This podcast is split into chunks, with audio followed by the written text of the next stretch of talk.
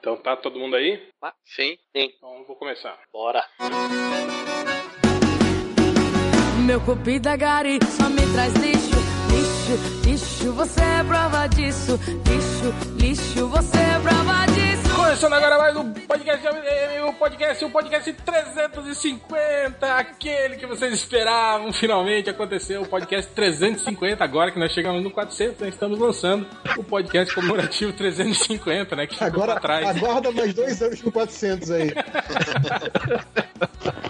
E aí, A né, comemoração do, do 400 é lançar o 350, é isso? é, é por aí, Boa, isso. vamos usar isso. Podcast 400, especial 350. 350.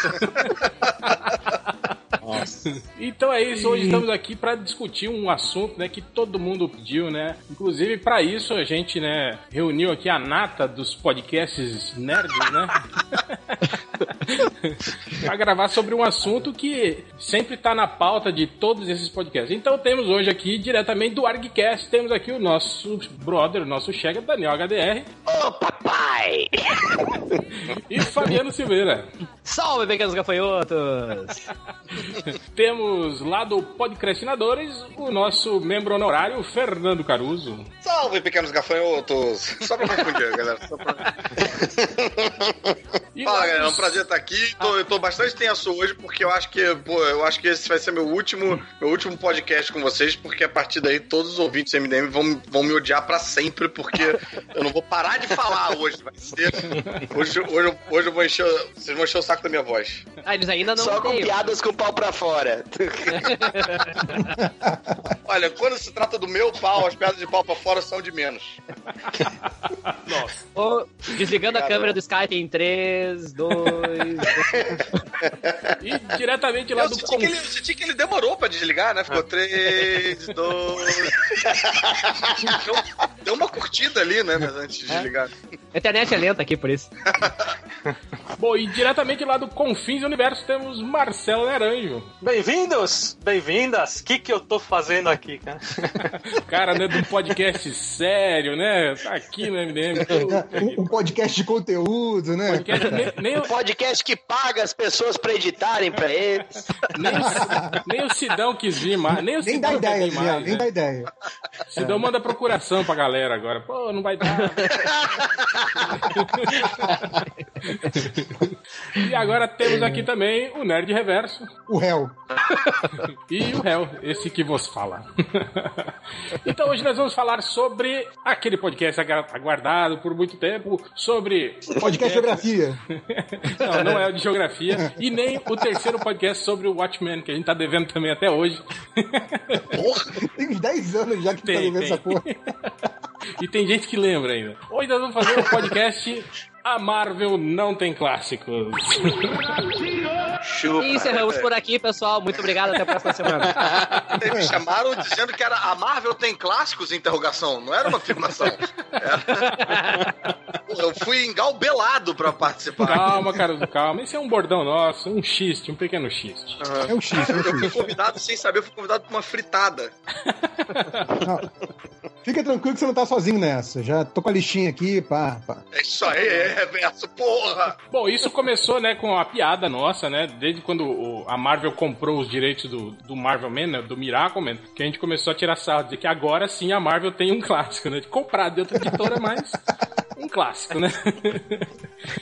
Ah, e, e tem uma segunda obra também que a gente sempre cita pra falar desse assunto, né? Que é a, a última uma caçada merda. de Craven, né? Sim, exato. né? Porque tem, Não tem tá a história de que, é, é- de que essa é uma história que originalmente foi feita pro Batman, foi recusada, e aí o, o Demetrius publicou na, na Marvel. Então seja, é o clássico a, o clássico da da Marvel veio da DC, né? Isso. Clássico rejeitado da DC Comics. É, tipo, pra estipular um Exato. parâmetro, né? Tipo, tem os clássicos da DC, né? E os clássicos da Marvel, que são histórias rejeitadas pela DC, né?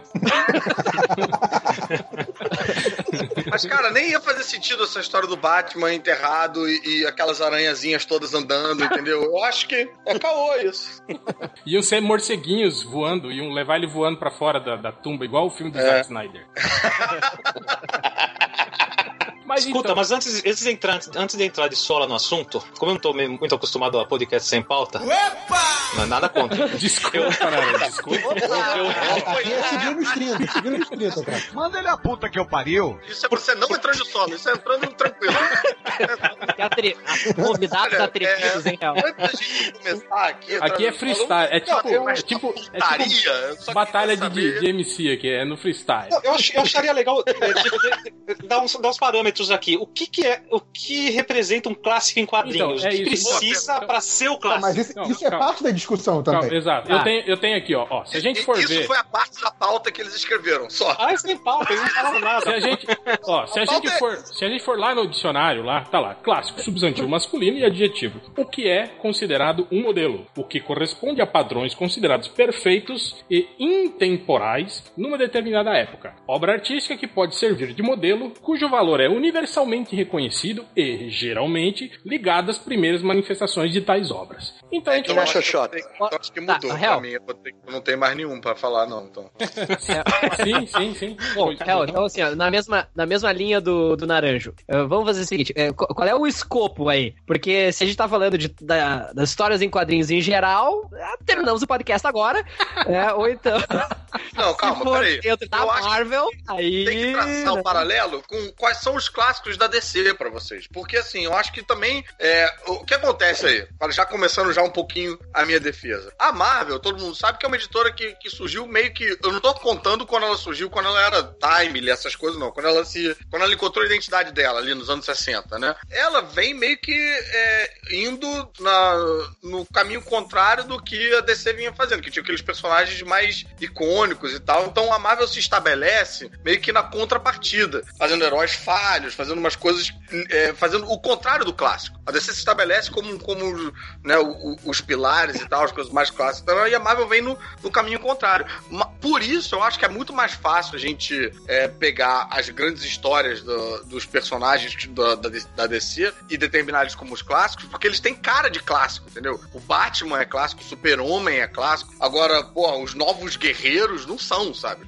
É, tô, tô usando um exemplo extremo, um exemplo de merda. Mas eu acho, por exemplo, que, pô, eu coloca aí no mesmo escopo de clássico, coloca o Watchmen, coloca, sei lá, V de Vingança, e aí coloca a Mulher Maravilha do Marv Wolfman. Eu acho que são coisas diferentes, entendeu? Sim, sim. É, voltando aqui ao, ao, ao que dizem aqui, ó. A professora Catherine Rosenfield, da Universidade Federal do Rio Grande do Sul, ela diz que Você você clássico... inventou isso agora. Não, com não, isso. não, não, existe. Pode ir lá no site que você vai ver que ela existe. ela diz que os clássicos não podem ser associados a uma ideia de algo simples. Ela falou, por exemplo, uma peça de William Shakespeare, um romance de Dostoiévski ou Guimarães Rosa, há apenas uma superfície e uma aparência de simplicidade. Mas das obras dos grandes autores, eles tratam de questões complexas. E a cada nova leitura de um clássico apre- apresenta uma nova, uma novidade, né, pro leitor. Tipo, você vai redescobrindo coisas novas quando você lê essas histórias. Então, eu acho que se a gente pegar o conceito, digamos, acadêmico de clássico, o que a gente tem como clássico mesmo são essas obras seminais, essas obras que, digamos assim, que viram referência para tudo o que vem depois, né? Que é mais ou menos o Só, que diz. só, só uma pequena interrupção, Real. Isso que você falou do tem uma aparente simplicidade e que na verdade tem uma profundidade, me lembrou aqui dos nossos vários papos das pessoas defendendo o Cavaleiro das Trevas 2. Aquele papo de que, na verdade, é uma crítica, né, disfarçada, não sei o quê. É, Não, é uma bela de uma É um clássico, na verdade, é um clássico. Uma bela de uma merda. Isso É, na verdade, era o, o discurso que eles requentaram depois pro All-Star, né? Batman, né? Também dizendo que, na verdade, o. Sim, o- sim. Ah, é, é, é uma crítica, né? Do, Espécie de autoparódia. É, do Frank Miller, ele tá tirando sarro da indústria. Não, sei o não, ele tá maluco mesmo, gente. É isso. Infelizmente é isso. é, é, aí, o, o Naranja. Mas agora isso é um dos grandes clássicos, né? Sim, claro. O Naranja, ele, ele, ele puxou a questão dos critérios, o que, que a gente leva em consideração para considerar um, um clássico, um clássico, né? Aí Eu fui atrás disso também, falando sobre critérios do que leva a se considerar algo como clássico. Tá aqui, nos critérios o cara fala que um clássico é, em geral, um livro que representa o período em que foi escrito e que atravessa gerações sem perder seu valor. Por isso que ele fala da dificuldade da gente pegar essa coisa que as pessoas falam hoje de um novo clássico né? A gente pegar uma obra é, recente e tentar atribuir a ela um. Ah, isso aí agora é um novo Qualidade. clássico, né? Não sabe, né? Tem que ver se ela vai aí sobreviver ao passar do tempo, né? Depois ele fala que o livro tem que ter um apelo universal, né? Com uma história que seja capaz de tocar pessoas de diferentes culturas, né? E, e aí, por final, tem aquilo que fala que ele tem que servir de, de, de, de inspiração, né? Ele tem que ser algo que, digamos, que mude o jeito das pessoas e que inspire pessoas a seguirem aquele tipo de, de, de, de- de- o que se apresenta na obra, né? Então aí tem isso, né? Agora, já tô achando que nem a DC tem clássico mais. Todo dia tem uma merda. Que isso? Não, para só um pouquinho, pera aí. Não, não, pera aí. Pera aí. Não, não.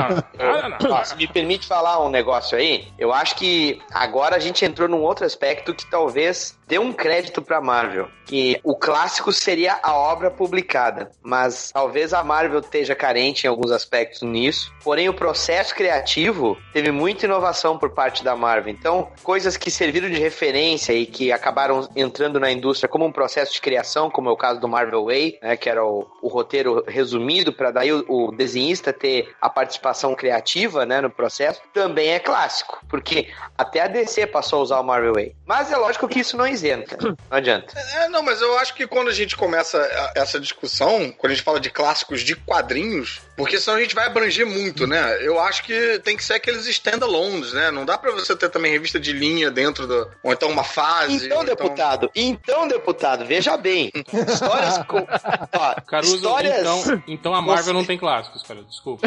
Exatamente. Tem, eu acho Histórias consideradas clássicas na Marvel. Ah, é aquela fase do fulano com o Beltrano escrevendo é, não sei pois é. quem na revista mensal. O- o- Sim. eu, eu tava falando que eu ia ajudar o Caruso nessa, o Caruso tá matando minha defesa aqui, Caruso. Porra, tá jogando contra, Caruso. Calma aí, gente. Não, não, não, não, não, não. É porque eu, é porque eu acho que tudo também é, é, depende um pouco disso. Porque tem coisas nessa linha que também são considerados clássicos na DC, mas que são revista de linha. Então, se a gente vai cortar do lado da Marvel, teria que cortar do lado da DC também. É o que eu tava falando do, Marvel- do- da Mulher Maravilha do Marvel Wolfman, do, dos Jovens Titãs, do, do Marvel Wolfman, do. Só, só pra dar um o Batman no 1, sacou? Ele funciona como standalone, mas ele foi uma. Ele foi um, um início de revista de linha. É, só para dar um, um contexto também, então, dessa questão de histórico de publicação, né? O HDR falou um pouco aí do Marvel Way como uma inovação de processo. Existe essa questão de linha editorial, né? A DC, principalmente ali, é, 70, 80, e até início de 90, também com a própria linha Vertigo, né? Faz coisas fora da linha normal. É normal a DC fazer coisas fora da, da linha de revista mensal, da linha do, do, do gibi sem fim, né? Fazer coisas fechadas, fazer obras paralelas, fazer obras sem ligação com continuidade. É, enquanto que a Marvel não tem muito isso. A Marvel teve duas linhas. A primeira foi a Epic, acho que já é do início dos 80, final dos 70 talvez, e depois meio que uma cópia da Epic. A Epic meio que volta depois nos anos 2000, Foi a- mas não é tão relevante. Depois, né? Não, não. A, a Max foi uma tentativa de imitar a Vertigo, que também teve seus altos e baixos. Mas enfim, a, a questão de realmente você ter coisas separadas, né? Paralelas mesmo. Ah, assim, Tipo, não tipo o novo universo adultas. Marvel. O novo universo Marvel é uma nova linha, o 2019 é uma nova linha, né? Mas tinha coisas mensais. Mas no sentido do, do que a DC publicava realmente separado, tipo Camelot, Túnel de- tipo Túnel é. Watchmen, tipo Dark Knight. É, isso que a DC publicava à parte, a Marvel tentou fazer um pouco com a Epic, que eu acho que não deu certo. Tem um outro título aí, acho que o mais relevante é o Dreadstar, né? Depois. Se você não citar a- a Legião linha- Alien, Daniel HDR vai ficar bravo. Legião Alien, desculpa. É muito relevante também, desculpa. Depois, na, na, na Icons, você vai ter, por exemplo, o Kick-Ass, né? Que saiu pela- por essa linha Icons. Porra, também pulo, de-. Não, tem um pulo grande porque não teve nenhuma iniciativa ali no, no meio. A linha Epic foi criada para os caras não caírem fora da, da, da Marvel. Sim, sim, sim, sim. Mas tô falando, é um análogo a isso que a DC fez de coisas fora de linha, mas a Marvel não A tem DC essa tradição. É isso que eu tô falando. Então A você tem. DC sempre teve é, esses, esses títulos, né? Que, é como você tá falando por fora e tal. E a Marvel escolhia por escrever as histórias boas dentro dos títulos de linha. A DC precisava É, fazer um título solo porque os revistas fazer coisas de linha eram separadas todas uma merda. certo. Pois é. Então, assim, você tem aí o selo Icons depois, depois tem um pouquinho da- daquele Epic, que eu acho que a única coisa que teve de relevante, muito mal por baixo relevante, foi aquela do, do Mark Miller, o Trouble lá, que era tipo com a tia May jovem, aquela merda lá. Mas não, não tem realmente essa, essa questão de obras standalone que se destacam. Então acho assim, o bem ou por mal, Nobre. talvez por realmente incompetência da Marvel ou não, as coisas mais relevantes, coisas mais lembradas, nesse sentido do que o Ivo falou de coisas que sobrevivem ao desafio do tempo da Marvel, estão sim nas coisas de linha, quase tudo, né? Tem algumas coisas Nobre deputado? especiais, Nobre eu vou deputado. até citar, mas é, que sempre, quase sempre na coisa, na- na coisa de linha mesmo. a linha Max se encaixaria nesse seu contexto? A linha Max se encaixaria, mas eu, eu, eu acho que a linha Max, por ser uma tentativa de imitação da Vertigo, Eu não Eu acho não que a linha Max é uma tentativa de imitação da Vertigo, não, JP. Vou te dar uma interrompida aí, porque eu acho que assim, é, a Eu acho que Vertigo pegava uns é personagens. claramente voltada para o público adulto, sabe? Ok, Eles o forte público-alvo tecla. podia ser parecido nesse sentido, mas a Vertigo criava personagens e criava universos do zero, enquanto a Marvel só pegava os personagens dela e fazia uma roupagem adulta. Pegava, sim, sei lá, mais, aquele. mais É, ou menos. eu acho- mais ou eu acho que menos, nesse- mais nesse ou menos, né? Marvel- A gente tem aí na linha verde, por exemplo, o Constantine, que veio da linha normal, o Sim. Sandman, né? Os- esses personagens todos Sim, sim, da- Pântano, É. tudo mais. É. Sim, mas O Shade, Vertigo que veio lá da Era de Prata. É, o então, Shade. mas, é, mas a, a linha Max também criou muita coisa. Uma- Umas merdas, tipo aquele Full Killer, né? Uns personagens assim, bem, né? Então, mas o que eu ia falar que assim, mais eficiente do que a linha Max talvez tenha sido até o Marvel Knights, assim, que ajudou até a meio que tirar a Marvel do buraco Ah. num tempo que a Marvel estava muito é, mal em termos de criatividade, né? O Marvel Knights deu uma Ah, refrescada, trouxe algo de novo ali, que depois se espalhou pelo resto da, Deu uma da linha sobrevida para os títulos que iam ser cancelados, né? Mas eu acho que eu tô confundindo um pouco porque eu acompanhei a Marvel Max aqui pela a revista Marvel Max da Panini, né? Eu Uhum. acho que tinham coisas que eram da Marvel Knights e foram publicadas dentro da revista do mix Marvel Max da Panini. É, pode ser, eu vou lembrar disso que eu não acompanhei pela Panini. Mas, Mas enfim, a-. To- todo esse histórico era pra dizer isso, que eu acho que editorialmente falando, a DC se vira bem com standalone. Você espera Sim. coisas standalone e não precisa fazer um grande marketing em cima, porque já existe um grande histórico de coisas É. boas standalone da E a DC. Marvel Enquanto focava na revista Marvel mensal fica, e ficava- fica sempre aos trancos e barrancos, sabe? Pra criar alguma coisa no topo parte. das vendas. Ficava lá, a preocupação era sempre estar no topo das vendas e batia DC sempre. Tá, mas bater, bater nas vendas não torna ninguém um clássico, né? Vamos lá. Não, não, não. Eu tô dizendo só onde é que focava, onde é, aonde se focava a preocupação aí da editora nesse caso. É, se for discutir, se tirando as revistas de linha de fora, aí fica complicado mesmo. Tá pensando aqui. Aí aí Não, é eu- complicado. Eu, te- eu tenho, eu tenho alguns exemplos de, na- de ambos os tipos. Na verdade, acho que independe eu fazer disso. um Acho que esse, esse parâmetro que a gente tá focando aí de, de, de- ah, só vale série fechada, o que. Que na verdade fases também. Ó. Se a gente pegar o critério de que o, o clássico, né, o que pode ser considerado clássico, é, digamos assim, é, o que geralmente criou inspirações para aquele estilo, né, e ideias que foram colocadas em prática depois daquilo, né, espelhadas naquilo, né, a gente pode pegar várias obras aí. Eu acho que seminalmente falando, né, a gente tem aí o trabalho do Frank Miller no Batman, que apesar de ser um pouco baseado já naquele Batman do final dos anos 70, né, com o Neil Adams e o. Dennis o O'Neill. Dennis Daniel O'Neill, né? Tipo, mas o, o Frank Miller, digamos, é, é, fez melhor então, né? Ele, digamos assim, ele deixou- fez um, um Batman mais, mais fodão, né? Do que o, o do Dennis O'Neill, né? E tipo assim, aquele padrão. Mais massa velha. É, aquele padrão de, de, de, de personalidade, de como escrever, de como fazer o, Batman agir, que o Frank Miller botou em Cavaleiro das Trevas, virou padrão. Tanto que a gente tem até hoje. O Batman do, do, do Grant Morrison mesmo, na- nas histórias da Liga, é completamente baseado nesse modus operandi criado pelo Frank Miller. né? Aquele Batman que fala com ele mesmo, que é meio exibicionista, mas pra ele mesmo, né? Essas coisas assim. Aquela É. coisa de ser invencível, de sempre... não ri, né? Sempre tá, né? Fodão. Tipo, 10 passos na frente do inimigo, né? Tal. Então isso meio que, né? Criou Mas, um, um padrão, né? E se a gente aí. pensar, né? Isso mesmo que a gente tava falando do, do pós-Watchmen, né, cara? Tipo, praticamente, porra, toda a indústria, né, cara? Tudo que a gente viu pós-Watchmen bebeu ali, né? Em Watchmen. A gente teve os Supremos, desde a, a linha, a Image toda, né, cara? Veio nesse reboque, né? Do, A Image foi uma maçaroca entre Cavaleiro das Trevas. É, foi, foi tipo Watchmen. assim, foi, foi um erro de interpretação, né? do- dos clássicos, né? E Youngblood. Foi a falta de sutileza snyderiana. Nossa, mãe do céu. É, foi tipo assim, eles pegarem esses conceitos, né, que o- os clássicos é- é criaram e, tipo assim, e utilizarem da- da maneira mais porca possível, né, cara? Vamos melhorar os clássicos.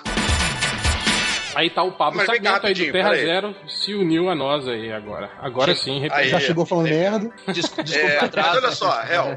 É, eu acho tudo isso muito bonito, muito interessante, tá? Realmente muito bacana. Primeira vez que eu vejo todo um trabalho aí de pesquisa e tal, né? De preparo e pauta no MDM só pra fuder com a Marvel mesmo. Só pela vingancinha. Mas a realidade é que, quando se falam dos clássicos da DC, não se aplica esse cuidado todo que você tá tendo na hora de levantar os clássicos da Marvel. Muita gente coloca no pacote de clássicos da DC uma porrada de coisa que não tá dentro desses padrões aí. Então eu acho que assim, o que dá pra fazer relativamente. Não, calma, calma aí, tranquilamente, Você não é, tá o que eu acho falando o que a gente fazer- fala no MDM. Você tá falando, tipo, o que o pessoal do Terra Zero considera. Isso você nem considera, Falsos poetas! Não, mas peraí. Não, cara. A minha teoria, Porra. não, a minha teoria é a seguinte: dá pra você traçar paralelos, que eu acho que nem tudo que é considerado clássico da DC tá dentro desses padrões magnânimos, que, né, que, o- que o Hell tá muito bem colocando aí. Mas você tem, sei lá, tipos de clássicos diferentes, e clássicos menores, e clássicos de um jeito, clássicos do outro. Por isso que eu levantei até essa questão de tipo de, ah, revista de linha, revista fora de linha, é? porque eu acho que tem uns clássicos da DC que são revista de linha. E aí você pode traçar um paralelo com qual seria o equivalente disso na Marvel. Nem sempre, aliás, quase nunca, os da Marvel vão bater dos da DC. Mas a questão é que tem, tem, entendeu? Pode, sei lá, perder no seu análogo na outra editora? Pode. Então- então- Mas que tem, tem. Peraí, Caruso, você tá sugerindo então que a gente cria a categoria, digamos assim, subclássico, tipo a segunda divisão Sim. dos clássicos, série B, dos- alguma coisa assim.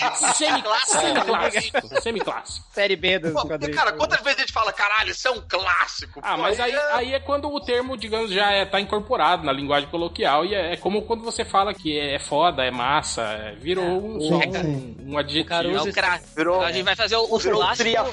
É, É, é o em outras clássico palavras, tá dizendo, clássico. vai tá dizendo que a Marvel é o Vasco da Gama dos quadrinhos, é isso? Caruso está criticando a superutilização do termo clássico, é isso, Caruso? Então tá. Não, Então quem sabe assim, o real. Não, mas, aí tá, ó, eu, Essa valorização e esse estudo todo pro termo clássico, só agora, na hora de definir os Na hora de o clássico da DC, eu- eu- eu- ah, vale tudo. Não, Eu botei- calma, no- nobre deputado, calma. Eu acho, eu acho que essa definição do réu. É uma bela bosta. Ah, é um clássico. Clássico é rola, pô. Tá mordido, mano, tá mordido. Eu, eu acho que a definição do réu abre margem pra você colocar a revista de linha, desde que se Sim, encaixe nesses critérios. exato. Não vejo problema. Digamos assim, ó. Por isso, real. O que a gente pode acho que é considerar aí seminal, digamos, do que a, a- a Marvel criou. Por exemplo, eu acho que o, o trabalho do- dos X-Men, por exemplo, de você fazer um paralelo com a questão racial, né? Com preconceito. Isso aí sim, eu concordo com você. Eu acho que isso serviu meio de. de- de- Apesar de, de ter chupado muito da patrulha do destino, que é antes, né? Mas.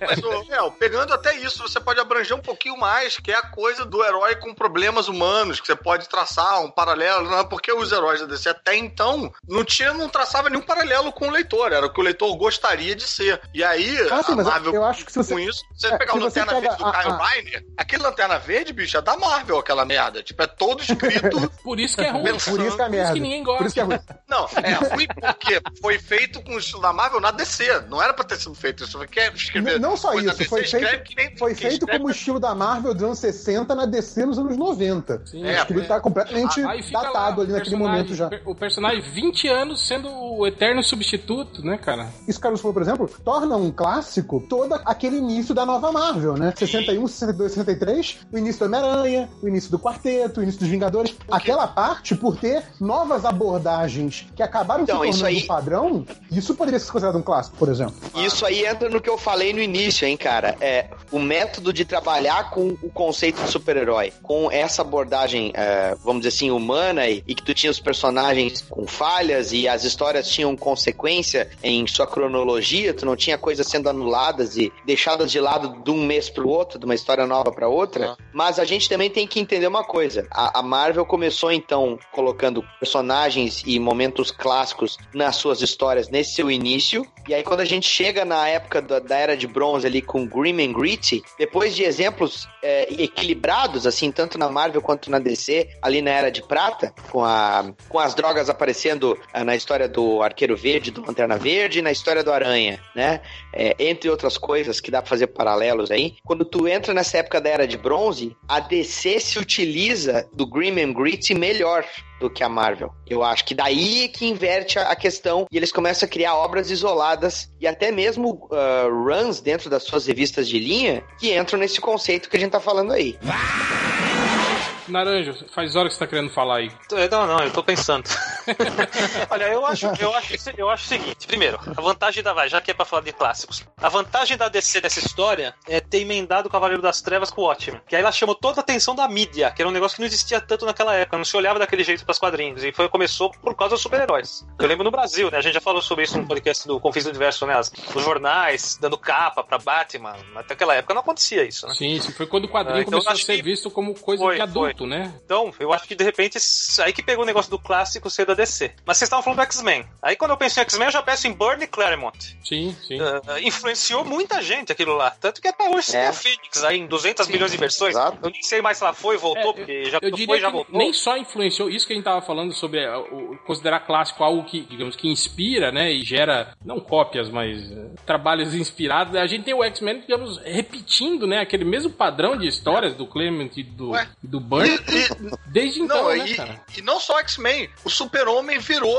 um mutante, cara, que fica sofrendo preconceito da população no, no cinema. Que fica tipo meio, ai, não me entendem, eles temem o que eles não sei o que. É um cara, discurso aí, aí de... você tá puxando Ah, a discussão sim. pro, pro cinema, aí você tá... Você tá, você tá Aí tá, tá fugindo da seara. No sentido, É. no sentido de influenciar outras mídias fora até do, do- da mídia dos quadrinhos, de, de criar um gênero tão sólido, um gênero não é a palavra, né? Mas de criar uma obra tão sólida que pode ser retratada em outras mídias de uma maneira intacta. né? E bate naquilo que você tava falando da e temporalidade. Sim, sim. Mas co- conclua, Naranja, continua. Não, então, quer ver outro exemplo da Marvel? Quem que não conhece a morte de Gwen Stacy? É, é um clássico, não é? Tu vem na cabeça, você já imagina ela de prata. caindo e o Exatamente. pescoço quebrando. Aquilo na época foi um acontecimento. Até hoje, Não, tá? e E não- tanto que acabou de sair Não só isso, é uma coisa tá que se da- discute hoje em dia ainda, né? É, é uma obra que não morreu. É, volta àquela definição do clássico lá do Helmut, tipo assim, ainda hoje se fala sobre essa história, né? Então, é, é uma coisa que, que não, não ficou datada, não ficou no passado, não foi esquecida, né? Exato. É por essa classificação um clássico mesmo. E Porque tinha qualidade, né? Tanto de texto quanto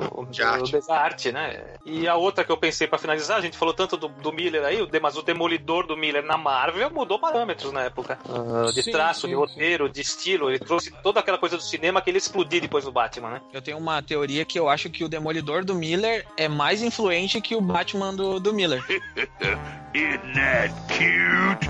But it's wrong! Sério? Ixi. Eu, eu, eu acho isso. Por causa que se tu for o, o Demolidor Gente, do eu que tô defendendo a Marvel, Não. não, levanto essa bandeira. Não, mas eu acho, eu acho sim, porque se tu for olhar, a mudança de paradigma começa no Demolidor. Ele só vai ser bem refinado no Batman, mas a mudança de paradigma começa no Demolidor. Eu acho que, é, não, eu acho que pensando agora no que o Pablo tá falando, também tem uma coisa do realismo e, da cidade ser mais personagem, ou tão personagem quanto o próprio herói, né? Isso vai ficando também. Isso marca uma geração muito. Isso aí tá tudo dentro do que eu comentei há pouco. A Marvel e a DC estavam realmente. é, a Marvel tava na dianteira nesse sentido. E aí a DC começou a se beneficiar, tirando perso- os personagens deles, principalmente os, os personagens que estavam é, sem parar de ser publicados em todo aquele período dos anos 50, que as histórias eram roupas e etc. Começaram a trabalhar é, essa humanização dos personagens. O Batman, mesmo com o Den- Dennis O'Neill e o Neil Adams, ele se beneficia disso. Né? Ah, o Lanterna Só que Verde no- e o, o Arqueiro também. Eu é citei há muito- pouco, exatamente, é. Mas esse período do início dos anos 80, quando o experimento de tu colocar esse tipo de produto como uma obra fechada, que é o que a gente tava falando no início do episódio aqui, a DC acabou fazendo. E o que o Naranja comentou agora de Watchmen e, e Batman vai em encontro com isso. Eu acredito, pelo menos, que se a Marvel tivesse pegado o material da linha Epic, algumas coisas como o Dread Star, por exemplo, que discutia religião e filosofia, e na própria obra do Jim Starlin, se tivesse sido lançado isso não como uma revista mensal, mas como uma minissérie, talvez tivesse causado o mesmo, não digo o mesmo furor, porque não é um Batman, né? Não, não, não é uma distopia do super-herói, como é o caso de Watchmen, mas já teria se colocado alguma coisa desse gênero antes, sabe? A DC realmente saiu na dianteira nesse sentido. Qual mais vocês têm listado aí da DC, de dos clássicos? O que, que vocês pensaram aí? Watchmen, Batman, Lendas é clássico? pra- É pra clássico pra vocês? Não, não. Não. Não. Cara, Clássico. se você for poder, se puder, se puder na definição de clássico sem inclu- incluir o- os runs específicos, eu acho que o Monstro do Pântano do Mura é um tremendo clássico da DC. É, Sim. tudo que você falar do Moore nessa época é. É. Isso é uma coisa que prejudica muito a Marvel, né? Que não tem murro na Marvel, né? Tem. Tem Capitão Britânia. Tem Capitão que eu Britânia. considero um dos clássicos da Marvel. Porque gerou toda aquela Tem o coisa do Miracle meio-meia, Man agora. o multiverso. Ele co- comprou, comprou o clássico dela. Eu, eu tenho, eu tenho uma lista extensa Aquele aqui, Capitão eu é sobre bom isso, que num- numa coletânea, acho que saiu em 2014, 2015, de 75 anos da Marvel, sei lá que data, acho que é 39, né, que, que eles colocam como, como data inicial. A própria Marvel listou, acho que teve votação no site, uma coisa assim, os seus 75 maiores clássicos que teriam capas nessa edição especial, etc e tal. É, e aí, nisso, meio que Só valeu não conseguiu tudo. fazer nem 100, né? É, pois é, não conseguiu fazer. Mas era 35, né? Nesse critério deles, valeu tudo. Então, assim, tem primeiras edições de uma porrada de gibi, tem edições únicas com uma história memorável de um gibi, tipo assim, sei lá, tem Thor 377, sabe? Umas coisas assim. Tem edição fechada, edição né, à parte, né? Standalone. Tem runs de criadores específicos. Então, por exemplo, tem o, o Nick Fury do Steranko, é uma das entradas. Então, assim, nessa lista da própria Marvel, eles abriram a porteira e incluíram qualquer coisa que você, você achar que possa ser clássico, entendeu? Então, dessa lista eu peguei alguns exemplos. Se vocês tiverem aí alguns exemplos pra dar, essa lista é uma lista que eu peguei bem extensa. Eu não peguei coisas idiotas, tipo, sei lá, invasão secreta, que acho que isso é não merece. Mas tem Peraí, deixa algumas eu coisas que eu- aqui da minha lista. é, tem, tem, tem algumas coisas que eu acho que, independente do, do formato, que merecem o, o ser considerados clássicos. Mas eu ia deixar pra vocês queimarem a, a lista de vocês antes de eu falar o resto, que é uma lista extensa. Fabiano, você que está aí quieto, em silêncio, apenas ouvindo, Pois é, meu amigo Hell, eu estou aqui ouvindo esses argumentos apaixonados pra defender a Marvel, né? O Caruso tá aí, assim, indignadinho, né? Ele tenta demonstrar que não, mas ele tá ali, né? Indignadinho, né? Indignadinho, é Mas- muito pejorativo, cara. É. Ah, Seu merdinha, né? Merdinha é pior do que merda, né? Certeza. Não, mas assim, eu, eu- Indignadinho parece tipo criança batendo o pé, né? Batendo beijo.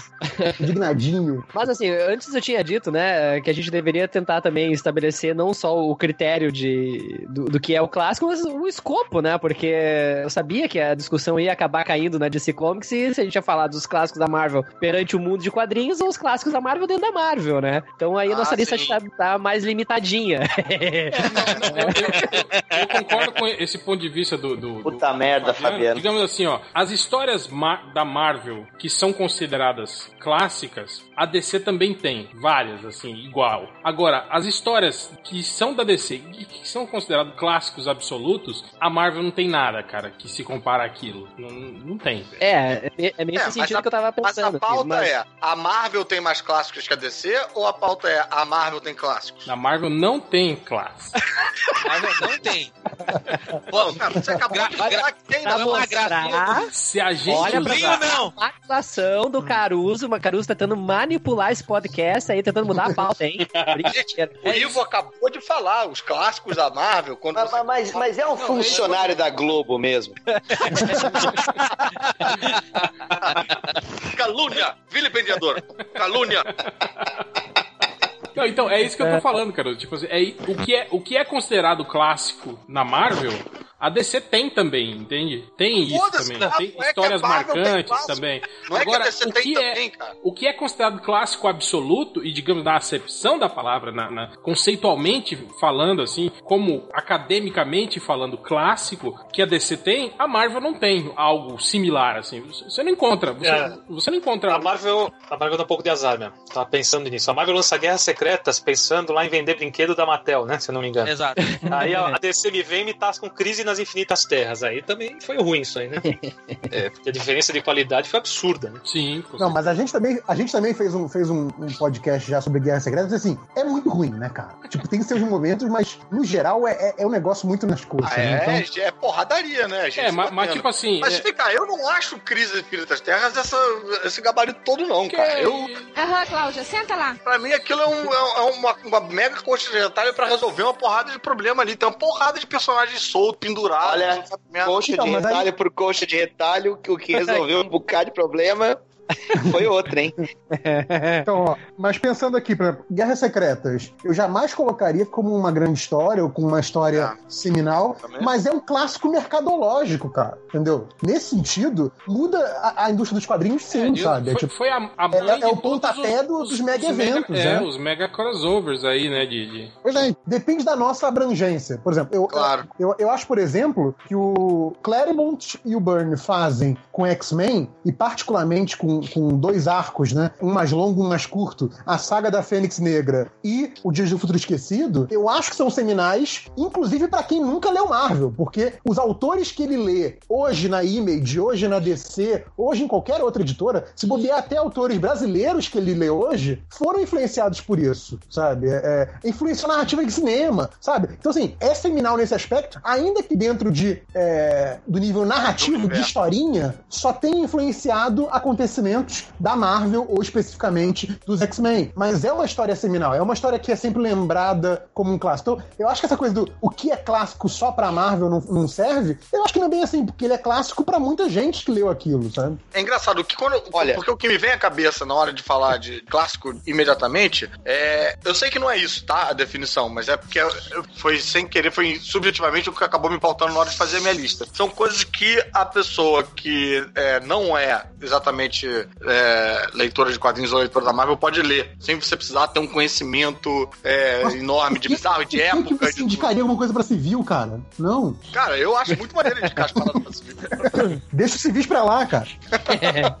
Civil tá, tá animado com o filme do Power Rangers aí que tá vindo. Deixa o civil pra lá. Eu passo a minha vida tentando catequizar civil, cara. Eu não consigo evitar. Padre Fernando Caruso.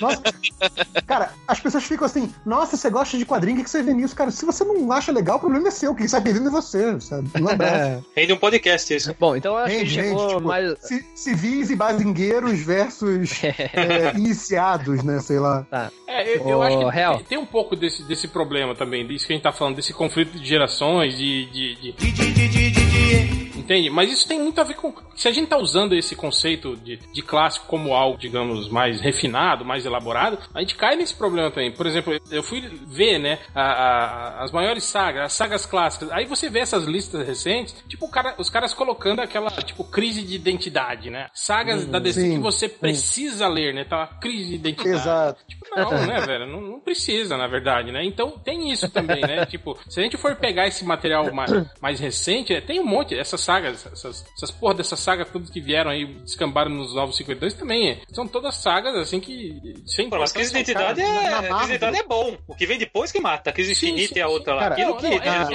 é, é bom, mas, Fala mal de mas- mas não, não é algo essencial. Entendi, não, entende? clássico. É, Ah, exato. peraí. Temos, Então, temos, temos uma Ah. questão aí. Cara, É, eu acho que o Fabiano ia falar um negócio antes. É, não, só rapidinho, obrigado aí, bro, valeu.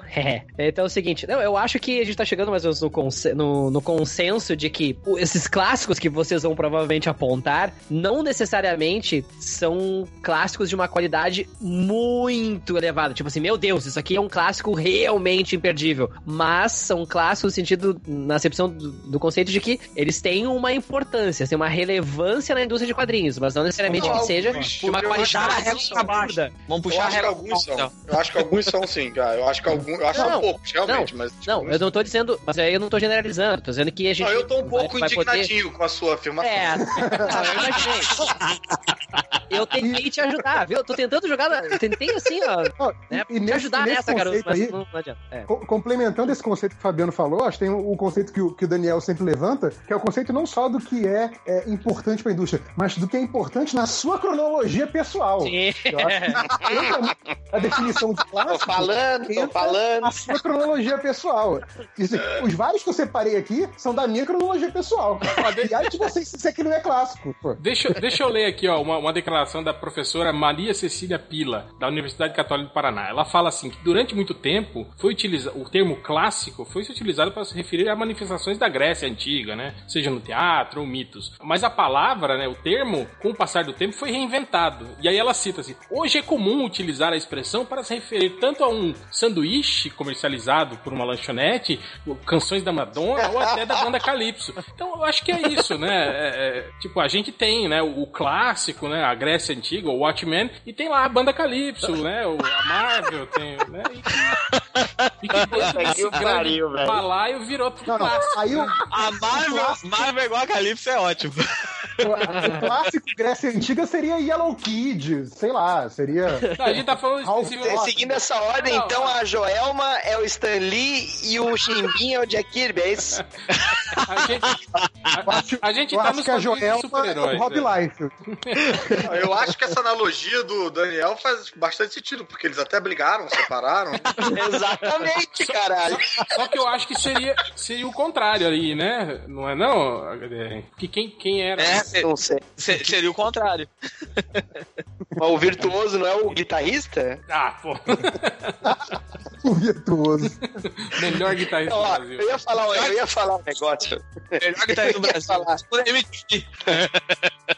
Eu ia falar um negócio aí, eh, enquanto o JP e o Fabiano comentaram, que é o seguinte, de- se falou da, da questão dos X-Men, né? Que os X-Men, eles... ah, quando os, os X-Men surgiram, tu também tinha histórias semelhantes na DC e vice-versa. Aí quando a gente entra nesse tipo de questão, tu tem muito conceito de personagem que acaba se repetindo tanto numa quanto noutra. Que aí o cara pode ficar descobrindo, ah, discutindo o que, que veio antes. A galinha, o ovo, o monstro pântano, o homem-coisa, o Darkseid ou o Thanos, o caralho. Tem, tem dados cronológicos que comprovam que veio antes de um do outro. Mas o fato é que determinadas histórias, que tal como o Fabiano comentou, assim, que foram importantes para a indústria, para mostrar outro aspecto de como o quadrinho, seja da Marvel da DC, pode ser usado para contar outro tipo de história, foram tomadas decisões de ambos os lados. Às vezes para poder fazer uma atitude parecida, como é o caso da história da, do Homem-Aranha envolvendo as drogas, né? E a história do Dennis O'Neill com o Neil Adams com o Arqueiro Verde e o Lanterna Verde. Assim como os Titãs foram realmente ficar populares porque os leitores adolescentes eles já estavam conseguindo ser atingidos com as histórias dos X-Men, que vieram antes, sim, da- dos novos Titãs. Agora, são decisões muito próximas editorialmente. Agora, como narrativa isolada, essa questão, eu acho que dá para se identificar melhor os clássicos aí. Não digo quem tomou a iniciativa primeiro, mas o que, que influenciou mais, né? É, é aquela velha história. Buck Rogers é. O Flash Gordon é plágio de Buck Rogers, mas Flash Gordon é sempre lembrado. É sempre a referência na questão. Dá pra se olhar por esse lado aí também. Justo. É, eu, eu, eu acho que o problema que a gente fala aí sobre isso, sobre, sobre a, a obra ser seminal e gerar, digamos assim, é, reverberações, né, em, em outras obras, né? Eu acho que o, o grande problema que a gente tem é isso. Eu acho que as obras da Marvel, elas são muito contidas, entende? Eu acho que, tipo assim, é, o que você considera clássico no X-Men, digamos assim, virou um padrão pro X-Men, entende? Você não tem, por exemplo, é, isso que a gente tá falando, por exemplo, que no pós-Watchmen, até antes, eu acho que até o Miracleman foi a, a grande semente desse universo adulto e com implicações, demonstrando heróis misturados com política, com crítica social, com não sei o que, né? Que veio com essa invasão britânica, né? Eu acho que é, é, isso, tipo assim, é, é, se espalhou muito mais, né? E por todos os as editoras e títulos, né? Do que propriamente esses pequenos clássicos que a gente fala. Por exemplo, o, o HDR agora falou sobre os, os novos titãs, né? O, do- a fase do Marvel Wolfman e do George Pérez, por exemplo. A gente tem lá Contrato de Judas, né? Tem várias pequenas sagas ali que podem ser encaixadas no conceito marvélico de clássico, né? no clássico, no, no semi-clássico, né? Então, então é, é isso que eu acho. Por exemplo, Eu não vejo problema em enxergar essas sagas como clássicos, assim. Tipo, é aquela coisa que se sair em capa dura, mesmo que eu já tenha em formatinho, eu vou querer ter, porque é uma história muito relevante. porque somos Esse, esse é o lado da minha cronologia pessoal também, viu, JP? Exato, É exato, bem sim, isso sim. Na verdade é porque somos vermes e compramos qualquer coisa que sai com encadernado. É isso. Também. Eu comprei encadernado do Homem-Formiga, gente. Só porque tinha aquelas ah, as Não, histórias do, do. John Byrne. Só, só por isso que eu comprei. E eu comprei também, cara. E, e o resto das histórias são uma bosta, né, cara? São, são. Eu sou, eu sou mão de vaca, só compro com editorial louco. Tô pensando até em arrancar as páginas, cara, daquelas, das histórias que. Sabe o que, que é louco, cara? Eu Fazer, peguei. fazer Vai um, fazer melhor. vai fazer um encadernadinho do John Burns.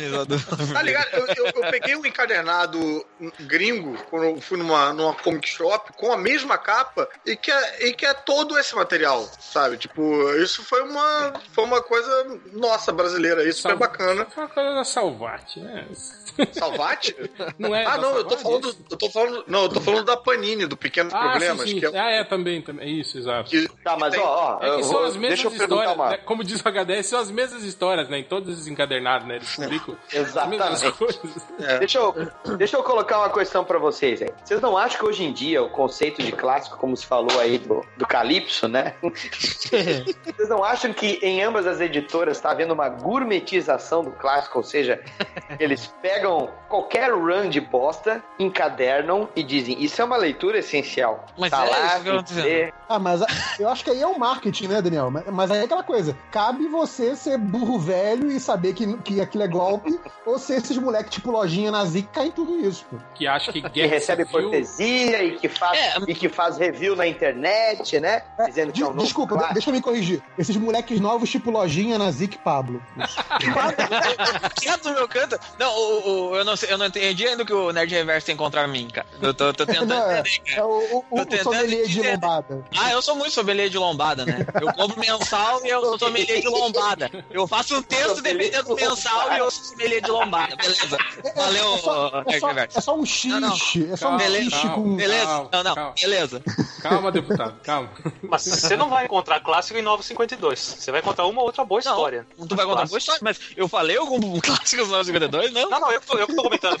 Mas, mas então, ó, eu acho que daqui a uns 10 anos, a Mulher Maravilha do Ruka, por exemplo, vai estar mais ou menos no, mesmo nível da Mulher Maravilha do, do Pérez, por exemplo. Vocês não acham, não? Hum, não, eu ainda acho que não. Então, é um dos encadernados, assim, carro-chefe da DC, Tal- né? Já há muito tempo. Tal- Talvez a Mulher Maravilha do Azarelo entre nessa, nessa brincadeira, mas a Isso, do é Hulk do eu acho. Azarelo que eu queria dizer, não a do, do... Então, Ah, tá. É, eu, eu acho que o que é muito recente, assim, a gente pode até palpitar, né? Mas é difícil dizer o que, que vai sobreviver esse teste do tempo, assim. É que nem eu, eu Ah, tava. mas eu acho que sobrevive. O Aquaman também, do Jeff eu, tava, Jones. eu tava até dizendo antes pro réu que eu ia dizer assim: ah, eu, eu acho que nem. Agora acabou o run do Visão, do Tom King lá nos Estados Unidos. Elogiado. Ele, ele ganhou todos os prêmios desse ano de site, de melhor série, não sei o quê. E eu brinco que é o primeiro clássico da Marvel mesmo, porque é a primeira série fechada deles, que tu não precisa ter conhecimento nenhum da, do, do universo e tá tudo lá, entendeu? E é uma história É, eu- gigante. assim, Eu, eu ainda não acabei essa do Visão, eu comecei a ler, mas que- eu acho que talvez de, de obras recentes, que já fechadas também, que tem esse, esse potencial pra ser considerado um clássico, eu acho que é o Hawkeye do, do Matt Fraction e David Arra, assim.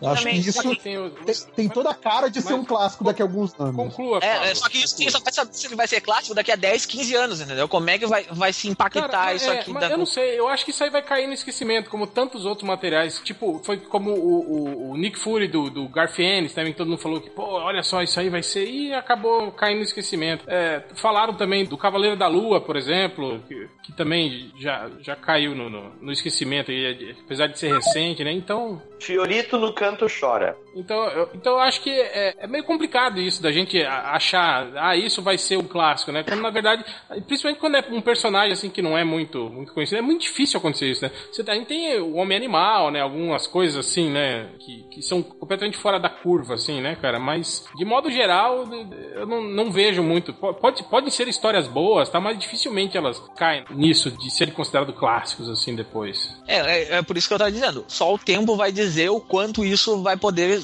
ser impactante ainda, entendeu? É por isso que não tem como tu dizer agora, entendeu? O, o- o nesse ano ganhou tudo. Daqui depois de dois anos ninguém pode comentar mais. É, É, mas problema. tudo eu acho que vai depender do parâmetro aí, né? Porque, porra, eu acho que tem coisas que não entram no parâmetro aí da professora da PUC aí, dos caralho a quatro, mas que você pode dizer que são clássicos. Ah. Tá grilado, tá grilado. Tá, tá indignadinho com a academia agora. Eu mandei um texto pra vocês aí que diz tem 14 passos de, pra definir se algo é clássico. Tipo assim, ah, essa, essa professora doutora aí da, da PUC não sabe de nada, né? Eu que sei. A minha Quem sabe lista sou é- eu. Olha só, Aposto que, que- Não, não tem mais gibi do que eu. Não tem mais gibi do que eu, isso aí. eu acho que na, na atual realidade editorial da- das duas, a, a Vertigo realmente coloca a, a DC numa situação melhor, porque Y, o último homem, sabe? é, Acho Uhum. que dá pra colocar também. Eu tava me ocorrendo agora. né, Preacher, Transmetropolitan. tem, é, É, sem Hellbreaker, bala. é, Fábulas. bala. Fábulas, exato. E, e botar esse material que teve um início, meio e fim, ou seja, ele pode ser lido num contexto isolado, né? Eu acho que já coloca a editora nesse, nessa questão. Mas, tipo assim, mas tem coisa Plane- ruim também, né? Na Vertigo, né? Tipo, The, Luz, Ah, né? tem. né? Tem umas Sim, coisas assim. lógico. né? Então, então, tá vendo, cara? Não Mas é não só tô porque... dizendo que tudo que saiu pela Sim, Vertigo sim. é. bom. Não, calma, falando que deputado. não, estou, não estou dizendo isso também. né?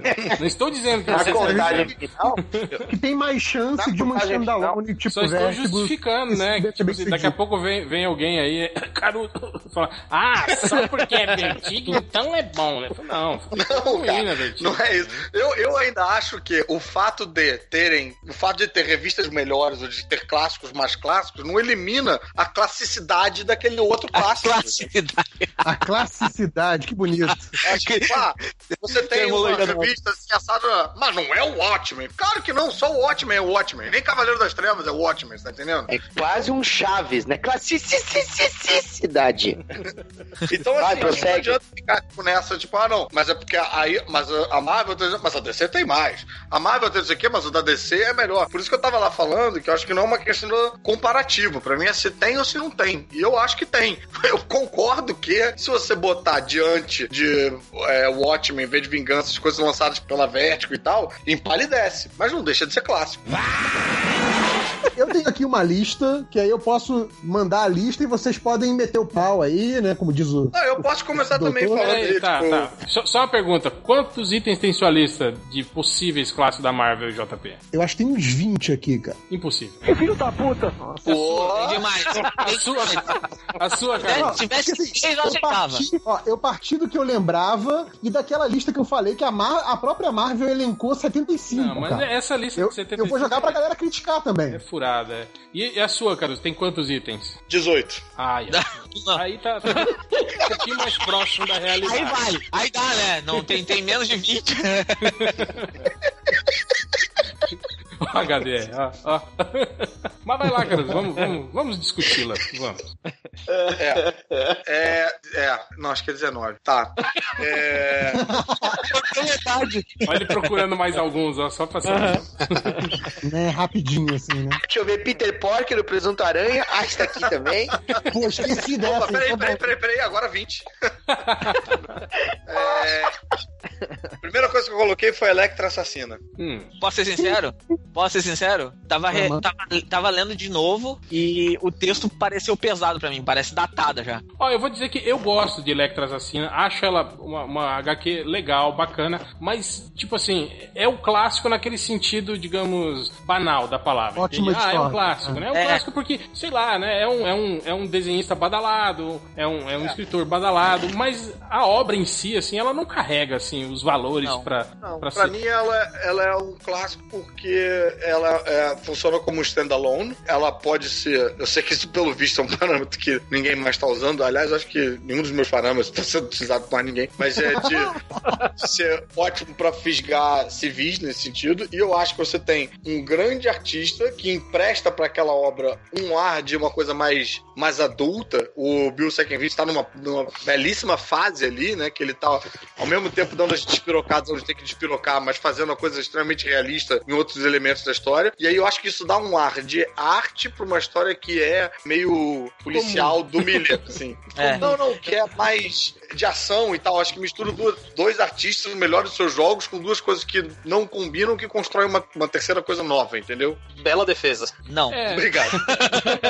É, mas, por Não. exemplo, por exemplo, eu considero, por exemplo, Asilo Arkham da DC infinitamente superior a Electra Assassina e mesmo assim não, não coloco Asilo Arkham na banca dos clássicos, entende? Mas aí, de É um novo, você tá subclasse, é um subclasse. desse parâmetro de fazer. Ah, mas a DC tem um outro que é melhor e o cara é quatro. A gente não está falando de Mas DC. E eu voltando, o- já que você abriu essa, essa porta aí, o Batman Zero Arkham, que eu acho também do caralho, eu acho, por exemplo, que aquele gibi combina mais com a arte do Bill Sekenvich, que vai no lugar Eu- da loucura, da esquizofrenia de não é? cada personagem. Ih, desculpa, é. É o Dave McKean. Dave McKean. É, mas que eles que, Mas eu acho que o paralelo continua valendo, né? O Sim, Dave sim. McKean fazendo aquela arte mais. é, eu não sei qual adjetivo usar pra isso, que não. Estilizada, talvez? É, mais porra louca, né? Abstrata. É, Mas, mas abstrata, eu, vou te, eu vou te dizer que, que eu, mas o que eu acho interessante é isso, porque assim, você tem lá a arte abstrata pra falar de coisas mais abstratas no campo da cabeça, né?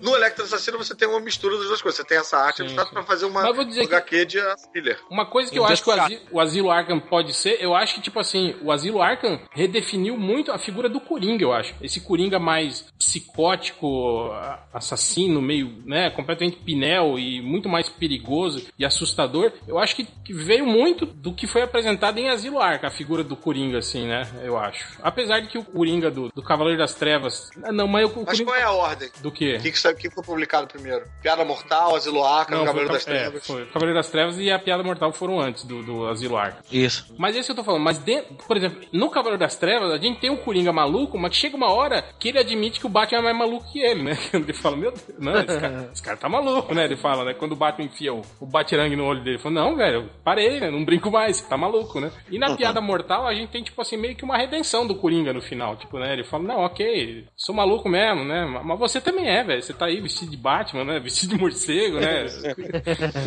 saindo atrás das pessoas. Já no Asilo Arkham, eu acho que a figura do Coringa é, é muito pior, assim, né? Ele é muito mais, sei lá, não tem aquele, aquele maluco que te causa, assim, estranheza, que te causa um mal-estar, assim, só de você olhar e as coisas que ele fala. Eu acho que ele te atinge muito mais do que o Coringa das outras obras. Então, eu acho que ele, ele, ele tem muito disso, assim, né? Então, Eu, apesar. eu posso fazer um pequeno parte antes do, do, do Caruso continuar na lista? Sim, sim.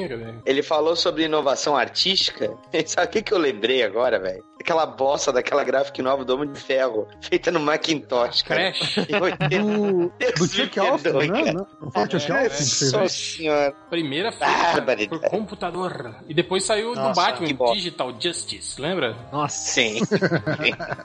Outra Inovação por né? inovação. A do Batman foi depois? Foi depois. Foi. E é muito melhor. Só porque é do Batman. Só que não, né? Não, os Não desenhos, sei são- qual é a menos pior ali. Os desenhos são melhores. A definição da impressora é melhor. Então, do Homem de Ferro seria o quê? 720p? Por aí, é E o- E matricial. o Batman É matricial. 1080p, né? 1080p, nossa. Quem que é que tava falando? Quem que é? Era, era- não, era você mesmo, que eu acho que, o, que o, o que você tava traçando de argumento é que o Batman Zilo Arkham, que você traçou como paralelo ao Electra Assassino, influenciou mais do que o Electra Assassino. Sim, sim. Eu suponho na que você na- ia voltar. É, Na figura do Coringa. Já o Electra Assassina, eu não vejo, tipo assim. Eu acho que a Electra já era. Quando o Frank Miller, digamos assim, deu aquele. é, fez a história dela, da, da- que ela morre e ressuscita, no, no run mesmo, do que ele escreveu do, do, Aham. do Demolidor, eu acho que ali ele, ele contribuiu É, muito mais, né, pra história da Electra do que aí. Tanto que, por isso que eu falo. Não, e outra coisa nesse sentido, ninguém nunca conseguiu escrever a Electra que nem o, o Frank Miller. Ela Exato, não foi, exato. Não, não foi um personagem que se deu bem em outras mãos. E, há- e há pouco tempo atrás ele disse que não devia ter nem ressuscitado ela. Ah, mas a É, mas ali foi óbvio que foi, foi pressão Não, ali- mercadológica, sim, né? sim, sim, sim. Ele falou na CCXP de 2015 que não devia ter ressuscitado ela. É, apesar que aquele álbum que ele fez lá de Ressurreição é, é muito bonito, é muito bonito. Ah, aquele é lindíssimo, Electra vive, né? O É, Electra Vive? Isso. Isso. É verdade. Legal, Pronto, legal. ó, 19 20. Mas vai, segue aí, Caruso. Continua, cara. É, eu tinha separado por, meio que por personagem, né? Dentro dessa linha aí do Demolidor e tal, tudo do Frank Miller, considero clássico o Homem Sem Medo dele, pra mim é tipo como se fosse o, o ano 1 do, do Demolidor. O A fez, queda Cara, o Sem Mudok, ele fez com o Romitinha, esse você tá falando, que né? ele fez com o é- Romitinha. É, o Romitinho. A queda do Mudok e aquele outro que saiu naquela época que tinha aquelas graphic novel, formato álbum, lembra? Eu não lembro se era graphic novel ou graphic Marvel, que era do Rei do Crime com Da, da morte da, Da mulher. Esposa do Rei do Crime. isso. da mulher do rei do crime, né? É, É, é. Tudo, todo esse material pra mim é tudo clássico. A clássico. queda do Murdoch é sensacional. Eu acho que é o melhor material dele. A arte do. Como chama? O desenhista? E é dentro da revista de linha, que nem o Batman 1. Né? Mazzucchelli. Isso, É, o mas o que é, é muito, muito, muito, muito bom. Aquele O Homem Sem Medo foi um que eu fui reler também recentemente. Não só o, a versão que saiu aqui da Abril, como também uma versão gringa que eu, que eu peguei, acho que na, na Comics por 5 reais. Tem um negócio na Comics, cara. Tem um andar de cima ali com uns, uns TPs encadernados, assim, a preço de banana. E aí. Porra, é, é e- OLX, é comics, quem mais patrocina? Não, É. X me dá o dinheiro pra gastar na Comics. O da Comics é de graça. Esse trabalho aí que eu tô fazendo. Enfim, só pra falar que eu li em, em português e em inglês, eu achei os dois, cara, se sustentando bem até hoje. assim. Eu tenho a impressão que a queda de Murdoch é o, vai ser o roteiro da terceira temporada do Demolidor na Netflix, hein? Sim, sim. Aguardemos. Ó, eu- co- com relação à queda de Murdoch, cara, eu, eu vou dar um desconto pra você. Eu acho que o que mais se aproxima do conceito real de clássico dentro da Marvel é a queda de Murdoch. Tanto que eu acho que o personagem meio que, que apesar do Frank Miller ter vindo desde de, de, de- quando ele começou, assumiu lá no, no final dos anos 70, início dos anos 80, né? Que ele pegou um personagem que era tipo um- uma paródia do Homem-Aranha e transformou num personagem do Batman, né? Que ele era fã do Batman. e ele trouxe todas aquelas influências do cinema, né? Do cinema urbano, né? Aquela coisa do, do Martin Scorsese, né? Pra dentro do quadrinho. Eu acho que isso tudo redefiniu um, um estilo ali, né? Dentro da Marvel, principalmente, né? Apesar de que a gente já tinha uma contraparte lá, que era o, o- o Batman do, do Neil e do Adams, né? Dentro da DC, que também seguia aquela linha, né? Mas acho que o Demolidor, o Homem Sem Medo, eu acho que foi seminal, pelo menos pro Demolidor. Tanto que depois dessa saga, a gente viu, assim, o personagem meio que tentando buscar sempre algo naquele sentido, né? É, Ficou Sim. meio... Como nos Sim. X-Men. Como Não, os X-Men. E, e cambaleou mesma muito. E aí ele, É, ele, o- ele ficou meio perdido. Tipo assim, chegamos no máximo que a gente poderia com esse personagem. Agora É. fudeu, né? Até, essa, até eu, acho, agora. eu acho, inclusive, que o final da queda de Murdoch cabe como o última, último momento do personagem, sabe? Tipo, se o personagem nunca mais aparecesse, aquilo era um bom final pra ele, sabe? É, mas a fase do Bendis do Maliv, porra, é bem do caralho, cara. Eu acho bem. É que, na verdade, depois que o Frank Miller faz isso, tipo, o próximo roteirista que pega, ele sempre pensa assim, o que eu posso tirar agora do Demolidor pra deixar ele mais melancólico, mais depressivo, e todo roteirista que entrava depois fazia exatamente a mesma coisa, entendeu? É que o... Aí que o- se, se criou a máxima de que toda mulher que vai com o Matt Murdock ou morre ou quer matar ele. Exato. É, se fode. Ou né? fica louca. Justo. De um jeito Ou ou de outro louca. se fode. É. Porra, Que aí até a a coisa- SEGA se fudeu. A SEGA já veio fudida se fudeu de novo. E que só muda isso mais ou menos um pouco quando o Mark Wade pega a ideia e Sim. volta pro original, né? Sim, E aí ele- é, não, exatamente. E o Wade faz isso. Ele, ele volta com o personagem pra aquele caráter meio divertido que o personagem tinha antes do Frank Sim, Miller, né, cara? sim. E tipo assim, é, ele, ele renova trazendo o, o velho, né, pra dentro da. da- É, porque o, da história. o, o Wade, né? Acho que o Wade e o Busiek, né? São os dois nerds históricos trabalhando hoje na indústria, né? Eles têm muita reverência pelas origens dos personagens, né? Uhum. É o bom mesmo. Mas siga, Caruso, siga, siga. No campo X-Men eu coloquei Deus cria, o homem mata, por conta de ser exatamente é, escrita, tipo, standalone, não, é feita pra isso, né? Essa saga é a que nós velhacos, né, HDR, con- conhecemos como Deus ama o homem o mata. Homem Mata. É, Deus, Deus ama, Deus ama. Ih, caralho. Deus ama, o Que homem eu conheço como conflito de uma raça. É. É, que foi feito já pra esse formato, com uma arte diferenciada e tal. E é bem. Você pode soltar agora, como se fosse, tipo, mesmo você tendo um zilhão de formações diferentes do X-Men, é, é bem central do que é o funcionamento dos personagens. Também coloquei. Também considero Wolverine e Destrutor, aquela fusão. Eu acho bom pra caralho aquilo. Acho que bem. bem Artisticamente eu classicão. também acho bonito. É. Não, e eu Mas acho só. a história é boa também. Eu me lembro de eu me lembro de ficar com aquilo na mão algum tempo, olhando e pensando, puta, essa história deve ser uma bosta, caralho e tal. E quando eu, toda vez que eu lia e relia, eu, eu me surpreendia de novo. Então eu acho que também funciona sozinho, também é bacana, tem uma, um ar meio de. tem uma pegada diferente, meio. Eu arriscaria dizer uma vibe mais é, europeu, assim, de fazer quadrinho do que, do que os comics comics. Pô, tem entre os clássicos Wolverine Feudo de Sangue, aquele do Alan Davis, não? Que tem uns bichos loucos, mato no meio da neve e tal, e que o Wolverine é acusado de assassinato e tal, que tem uma coisa meio fechada de filme no ar e tal. É, esse eu não. Eu, eu acho o eu, Wolverine, por exemplo, muito mais. É, que é a minissérie do, do Claremont do Miller. É, né? Exatamente. Miller. é. Opa, 21. É. É...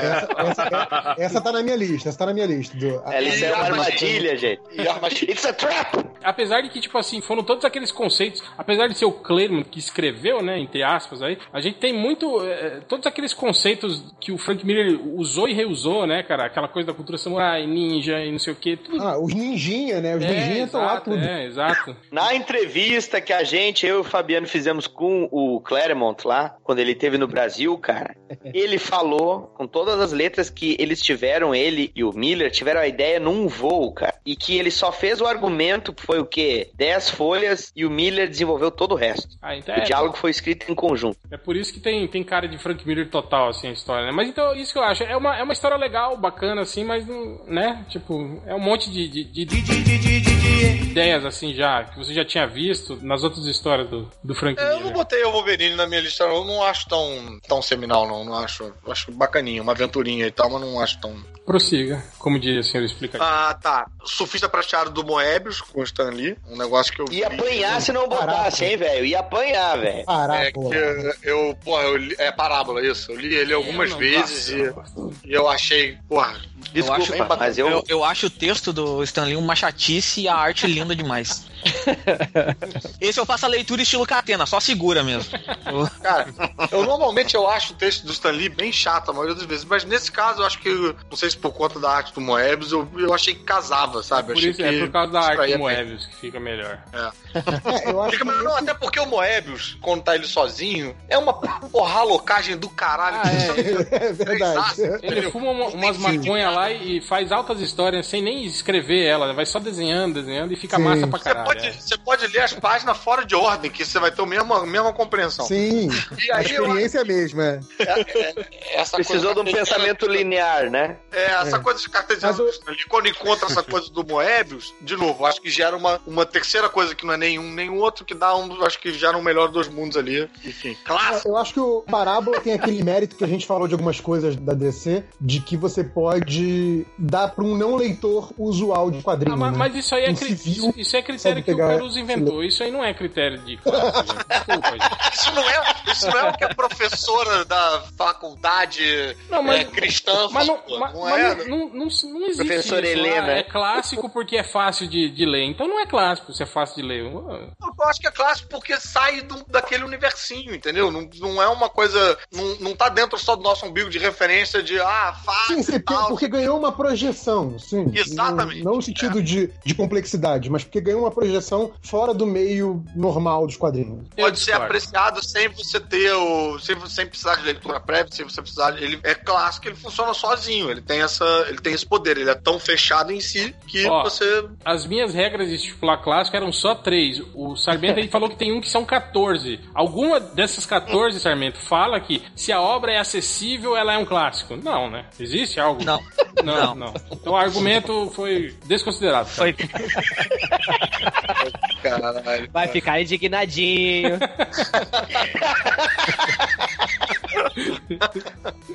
Bem, seguindo. Mas É, só uma coisinha, quando a gente, a gente leitor mais, mais uh, velhinho, a gente pensa. Calejado, calejado. Exato. A gente, a gente pensa no surfista, não sei vocês. Eu penso nele, imagino ele no traço do Bucema, com a mão na testa, olhando pra cima e chorando, assim, né? Falando aqueles balões enormes lá. Ah. Xalabau, xalabau. É, é, pode crer, cara.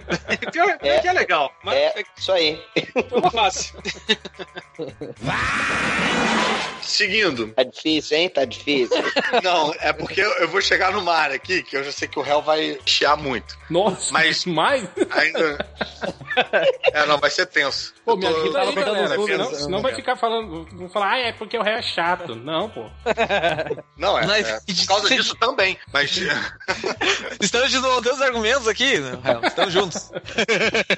Ó, tem uma história do Homem-Aranha que é bem fora da caixinha, mas eu acho que entra aí no, no caso que classifica aí na, naquelas graphic novels, né? Que é aquela do Charles Vess. Uma história nada a ver de. Ele vai pra Europa? Ah, de monstro. Isso, não, não, não é essa não. É aquela do mon- de monstro. Não, não, não, do monstro não, a do monstro é. Ah, é tá, tá, tá. Com o Barry Wings. A do monstro é que tem a menina de rua, não é? A do, A do monstro monstro um- é o desenho do, ca- do monstro do pântano É, lá, do Barry, chama? Barry Wingson lá. Wings, Isso. Wings. Essa, Não, não, essa não. do Homem-Aranha é que Não. saiu numa, numa Graphic, Nar- ma- Graphic Marvel, Caruso. Isso. As duas saíram, na verdade, mas é que eu tô falando do Charles Vess, que é na Europa, que tem uma coisa com os fantasmas loucos e tal. De, porra, Cara, eu, eu é li isso muito novo, eu achei chato pra caralho. Ah, Caruso, eu, Espíritos da Terra é o nome da. da... eu, eu daria um desconto. Bernie Wrightson, pelo amor de Deus, é isso? É, eu daria um desconto se você tivesse falado do garoto que coleciona o Homem-Aranha. Tá na minha lista, na minha lista, assim. É, mas eu não botei nada. Eu, eu botei quase nada de revista de linha na, na minha. Porque eu tava com esse, com esse 15 parâmetro pra clássico que você tá desconsiderando.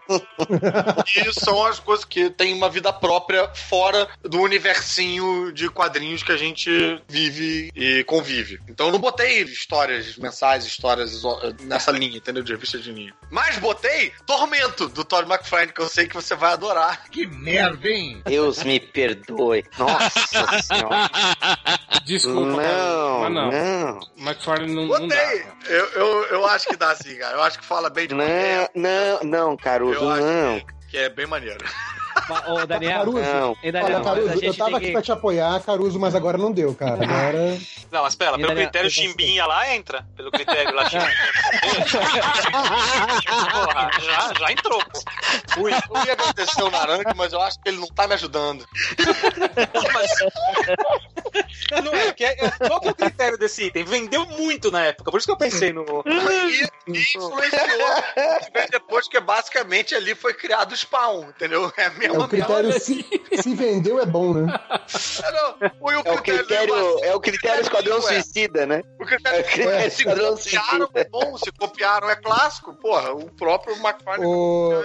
Não, quando ele falou em Tormenta, eu lembrei do no curso do, que eu fiz com HDR na década de 90. Cara, isso aí a, a gurizada pirava em Tormenta, né, Daniel? Lembra disso? Nossa, cara, Deus me perdoe. Todo mundo fazendo capa com o personagem agachado. E Caraca, todos, todos os personagens eram parecidos com o Homem-Aranha, né? O Wolverine É. do McFarlane. É, o Tudo pra não McFarlane desenhar rosto, né, isso, porra cara? do caralho. É, eu pra não desenhar anos 90 rosto. Eu acho que os anos 90 só começa quando o Tormento é publicado. Acho que até então tava se esperando e tal e tal, mas acho que aquilo ali é o epíteto dos anos 90. Tá. Seguindo. É o epitáfio, é o epitáfio, quer dizer, né? É o acho que apogeu, é depois o daquilo é meio que, ok, liberou, bem-vindo aos anos 90. Ei, ô, ô, Caruso, saiu lá fora no segundo semestre de 90, então realmente é o pontapé dos anos 90. Tá vendo? Mas não seria Tormento uma revista de linha Spider-Man? E é, foi só uma- um arco de quatro edições? Ah, acho que sim, né? Aqui foi publicado. Sim, são as primeiras, são as primeiras cinco Pelo edições amor de Deus, tira esse negócio dessa lista, cara. Que nem, a, que nem aquela, né? O, o, o X-Men lá, o 1 a 3, né? Do, do Jim Lee, do Claremont. Também Esse. foi um sucesso de vendas e, e foi só o primeiro arco de um gibi de linha. né? Caruso? Marvels. Marvel está na minha lista. A arte é bonita. Então, o- tem uma questão do, do Marvels, eu acho, que é bem interessante, que o Marvels ele é um, um meta clássico. Porque, assim, ele é um clássico porque ele revisita os clássicos internos da editora, e aí entra bem naquela definição do subclássicos que o Hell falou, mas acho que ele se torna clássico porque ele dá uma roupagem inteiramente nova e original pra isso. Sabe? Sim. Eu acho um gibi E muito interessante o- nesse sentido. Bills, que que meio que trabalha e desenvolve, é meio que a pedra de roseta dele aí, essa onda que depois ele vai usar bastante em Astro City, em outras coisas, de contar por uma outra ótica. A ótica do cara, do, do jornalista, tá? Um personagem né, que ele cria ali ao rés do chão Sim, e tal, sim. que através de uma ótica humana, você consegue humanizar coisas completamente fantásticas e tal, você consegue colocar mais, amarrar, ancorar no chão, você usando um personagem de fora que tá observando aquilo tudo tal, te faz pensar, caralho, como é que seria se eu tivesse ali no meio vendo aquilo tudo. Achei isso sim. bem, bem interessante. o garoto que lia HQ dentro do Watchmen, né? Não, É, não. Agora, é, eu acho que um, um dos méritos do Marvels é que ele trouxe, esteticamente falando, o realismo pra dentro do universo fantástico, porque ele surgiu num período que tu O tinha realismo- estilização O realismo tá falando no, no, no campo visual, né? No, no, no lance da. da- do campo É. visual, exatamente. O- a ilustração É, naturalista, Sim, né? sim, sim. É, É. da narrativa também. tu Só tinha- não inventou, mas também, mas também tinha. Tu tinha os anos 90 ali com os caras tudo bombado e aquele exagero todo da, da image, né? Não, e, aí e tem muito riscado, muito achurado, né? também. Lançou o Alex Ross, né? Na, Sim, época, né? Isso, sim. Quer pegar. ele, quer, sai quer- daí, ele sai daí pra pegar Reino do Amanhã Que depois. tipo assim, que era. Se você pensar bem, o Alex Ross é, é um ilustrador tipo daquelas Reader's Digest, né, cara? Que começou a, de- a pintar super-herói, na verdade. É isso que, Sim. que é o trabalho dele, né, cara? É aquela, aquela ilustração clássica americana, tipo dos anos 40, 50, só que aplicada ao mundo dos super-heróis. Mas, cara, mas se você pegar. se- Depois faz isso, Caruso. Pega o Marvels e aí compara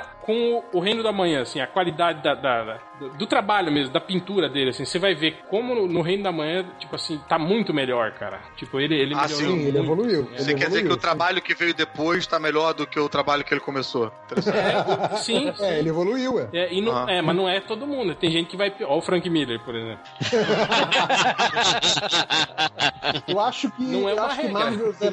Acho que Marvels é 9.3 e Reino da Manhã 9.6, alguma coisa assim. Isso, exato. Mas eu acho que eu coloco também um pouco do Music aí nessa. no diferencial aí do Marvel, assim. É claro que a arte é um Uhum. treco que pô, foi a primeira vez que a gente vê uma arte realista nesse nível, com personagens completamente fantásticos. Ele não tenta criar personagens possíveis. Não tenta fazer heróis que poderiam existir na, na vida real. Não, ele pega o Homem-Aranha e pinta de um jeito. Ele escalando parede, lutando contra o Duende Verde, sem ser uma armadura possível, cara. Ele é quatro, exatamente como a gente lia no gibi. Ele tipo, é como se ele Uhum. tirasse da nossa cabeça e colocasse ali no de um jeito fotográfico e tal. Então, isso chama mais atenção do que Uhum. qualquer outra coisa. Mas o texto de você fazer o fotógrafo, o jornalista que vai passando por aqueles momentos todos, que é meio que testemunha e tá meio que fudido, tipo um caolho perdido no tiroteio, né? No meio daquela porra toda. Eu, eu acho isso um diferencial muito bacana também. De pensar nas consequências humanas e tal, daquilo, de um negócio fantástico, né? Que tá acontecendo ali. Não, e, e eu acho que não é qualquer história que ele pega. É, por exemplo, você pegar, sei lá, a morte da Gwen Stacy, que é uma história que a maioria dos fãs já leu e releu algumas vezes, e você recontar aquela história e você ficar chocado com aquela história, de novo. É. Porque você tá vendo por um outro ângulo, sabe? Eu acho realmente essa questão da Isso aí. abordagem que ele tem é o ponto fantástico do. Esse do Marvel. lance do outro ângulo que eu acho que é do caralho. E, e eu acho que uma coisa que a gente não valoriza muito da, da arte do Alex Ross, acho que o, o, o Hell falou disso, né? Que ele é um, um pintor de Reader's Digest, e realmente é, mas eu acho que. Capa de Júlia. Sim, sim, é, capa de Júlia, capa de Bianca, né? Sabrina, das revistas de banca. Mas seria muito fácil um cara desse pintar a roupa de super-herói de forma naturalista e ficar meramente ridículo. Ficar tipo, ah, meu primo que se fantasiou de Homem-Aranha, sabe? Mas não, ele, é- é- isso que o Carlos falou, ele dá o, é o Homem-Aranha com roupa de tecido, é o Duende Verde com roupa de tecido, e você ainda tem aquela sensação, como o próprio nome da revista diz, né? De maravilhamento com aquilo, sabe? Tipo, cara, isso é um negócio fora do normal. Eu acho fantástico, por exemplo, um personagem que, pra gente que é leitor de quadrinho, é uma bosta, que é o gigante, e o cara assim, caralho, tem um filho da puta gigante passando É. em cima de mim. Olha o absurdo que Olha é o isso. saco sabe? dele, né? Tipo assim. Olha o saco dele, exato. Não, ele, usa, ele usa sunguinha, não dá pra ver o, o saco, não, cara. É, a, roupa, a roupa é contida tal. Não é, não é o, as bolas do, do robô do É, Transformers. o cara não. tá de colante, né, porra? Imagina. Agora, o, É, saco, justo, justo. o saco do, do Galactus todo mundo viu, né? Porque era um saiote ali. É um Psylocke, é. Aí, aí o Galactus tava nem aí pra humanidade. Ele queria mais é É humilhar o fim mesmo. do mundo, cara. É o fim do mundo, É. cara. Pior que eu lembro que nas primeiras ilustrações do Galactus, a perna dele era pintada a cor da pele. Depois que começaram É. a pintar ele de meia calça azul. Sim, sim, sim. Poxa, né? Não, a calça, acho que a meia calça é azul, o roxo é a saia. que mais, Caruso? É. hum, Aí eu coloquei um negócio que, que vocês já desbancaram aqui antes do começar. Pô, Até ele tá titubeando, ó, tá vendo? É, é, é, Eu, eu não quero fazer inimizades, entendeu? É porque eu discordo de Não, vocês cara, veementemente. Eu não vou ficar aqui Não. babando o Você ovo. tá, você tá aqui, Galera, você tá aqui pra isso, Caruso. Pra ser, A pra minha ser opinião é é, é essa. São os novos clássicos. Eu considero novos clássicos e eu acho que vão sobreviver ao teste do tempo, sim. Eu acho que são coisas que mais alguns anos e tal, isso começa a ser publicado, é publicado, a gente começa a considerar. Eu coloquei aí nos novos clássicos o Welcome Back Frank, do Garth Ennis com o Steve Dillon. Sim, tá na minha lista também. Bom, um que eu acho que passa muito debaixo do radar de muita gente, mas eu acho bem do caralho, é o Marvel Boy, do Grant Morrison com... Puta, esqueci quem desenha. É... Você lembra, HDR? É o Jade Williams terceiro, acho que eu não. Ele mesmo. Que eu acho que ele reinventa ali, eu pega, faz uma, sei lá, uma outra terra do caralho, a quatro, reinventa, pega um Homem de Ferro, faz um outro Homem de Ferro, e, e ao mesmo tempo que ele tangencia nessas coisas que a gente conhece, ele cria um negócio completamente novo, standalone e tal. sei, eu, eu, eu olho para o Marvel Boy e eu vejo muito do Capitão Britânia do Alan Moore ali, assim. Eu não sei porquê, eu tenho essa impressão. Ah, Será que é porque alguém chafurnou o lixo de alguém? Guaxinim. É possível, é possível, é possível. Porra, mas, eu acho é, tão é, caralho. é, é uma HQ diferente, cara. interessante, mas não, não estaria numa, numa lista de, de clássicos. É, não, eu acho, eu É, acho que eu nunca li, então não posso opinar. eu abri aqui e ab- abri o primeiro bagulho que tinha, tipo, de clássicos e não tá. Tem Ah, vários. jura? Ah, tá. Eu abri um aqui e tá. Pronto. É, A minha, né? Abri a minha lista. Tá. O meu, é. Meu bagulho. tá indignadinho. Na, Pô, na- na minha faço enciclopédia aqui, tá. pessoal, porra, eu abri o site da Tok Stock e não tem nada falando do Marvel Boy. Eu acho que nem. Toque, toque, não. Hein, Caruso? Eu acho que. Revista Nerd Blogspot, ó, vamos ver. Hein, Caruso? Eu acho que Marvel Boy nem naquela lista de 75 lá que a Marvel fez não tá. não tá, não tá, não tá Aí, ó, mesmo, tá verdade. Detalhe, tem Marvel no nome, né? Ah, então, vocês estão- descobrindo. Tô aqui pra trazer coisas diferentes. Trouxe um gibi que nem o JP leu, entendeu? Então, pô. Seguindo, o banner do Richard Corbin, eu acho aquilo, porra. Do Azarelo, lindo. também, Azarelo e Corbin, né? Azarelo e Richard Corbin. Cara, eu sempre É. falei que essa história do Banner seria, pra mim, o filme perfeito do Hulk, cara. Seria, tipo, se eles pegassem aquela história e fizessem um filme do Hulk, talvez ampliando um pouco mais a, a parte de conflito físico entre ele e o Dr. Samson, seria um filme do caralho, assim, do Hulk. Mas não é um clássico. Justo. É um filme É da um Marvel, no máximo. Não é um clássico. Não, não é um clássico, é um novo clássico. É outro Eu, conceito. eu acho, eu acho uma boa história, não acho um clássico, mas vai, siga. Eu acho. Poder Supremo, que é aquela, né, recontando aquela porra toda do. Todos os Do Esquadrão Supremo. Esquadrão Supremo, isso. Todo- basicamente recontando todo o DC lá. Uhum. Liga no... da Justiça. É, a Liga do Não, Realismo não é a a DC Justiça. nunca conseguiu É, fazer. é, é, é um remake do Esquadrão Supremo que é uma paródia da Liga da Justiça. Então, Então, eu, tudo a- bem. não eu é acho o Justiça. Poder Supremo, eu acho que começou muito bem, assim, mas do meio pro final, Concordo, assim. concordo. é. É, É. é, Não, peraí, mas quem você tá chamando meio pro final? Porque depois vem umas outras séries que são pavorosas. eu tô falando da, da Mas o série primeiro principal arco, lá. Do, pra do- mim, é, do- porra, é bonitinho, cara. A série principal. Não, até a, a série do. Como é que é o nome do cara que desenhava? não. Straczynski com Não, o Straczynski Gary Frank. escrevendo e o Gary Frank. Gary Era o Gray Frank. Gary É. Frank. Então, eu acho que. É, a coisa de você fazer, você recontar como se fosse uma origem do super-homem ali e tal, nave caindo, paranã, e aí o governo pegando e fazendo todo aquele, aquele esquema de experimentação e tal. Putz, eu acho aquilo muito. É, Muito sem, inovador. sem querer, Não sem é querer ser o escroto que nem o. Caruso, Ó, desculpa, Caruso, mas- sem, que- sem querer ser escroto que nem o Hell, mas já sendo, isso aí a DC fez com, com o Red Son, Sim, com o prego, exato, isso ficou melhor. É, A- Alan Moore já fez isso no Supremo. sim, exato. Nossa, no cara, Supremo. não acho nada a ver com prego. Acho que Red Sun é outra coisa, é um negócio de você, você deslocar culturalmente, é, sociogeograficamente a parada. Isso aí é, é uma outra parada. Não acho igual o Red Sun, não, cara. É, continua sendo uma recriação. Isso de pegar, de, de pegar o personagem e fazer, tipo assim, ele, ele, ele sendo criado por, por, por governo, militares, envolvendo isso aí. Porra, isso aí já, já, tinha, já tinha acontecido milhares de vezes em outras histórias, assim, cara. Ah, ok. Nenhum eu achei tão bem quanto nessa. Se você acha que em outros foi tão bem. Não, tá? é que, é, que O- você, é que você falou que achou isso inovador. Aí a gente tá contra falando, dizendo que inovador não, é- não é. Pode ser isso, você falou. É, concordo- melhor do que as exatamente. outras. exemplo. Eu concordo não que é uma boa história, concordo Não é também. inovador. Bem, eu achei a maneira lá toda e tal, aqui também. Eu achei, achei inovador, sim. Tá? prossiga, prossiga. Ele- ele- meu pezinho, sim. Ele tá ficando bolado, galera. Não, não, não é bolado, ele tá indignadinho. É diferente. É. Indignadinho, tá? É, seus merdinhas. É...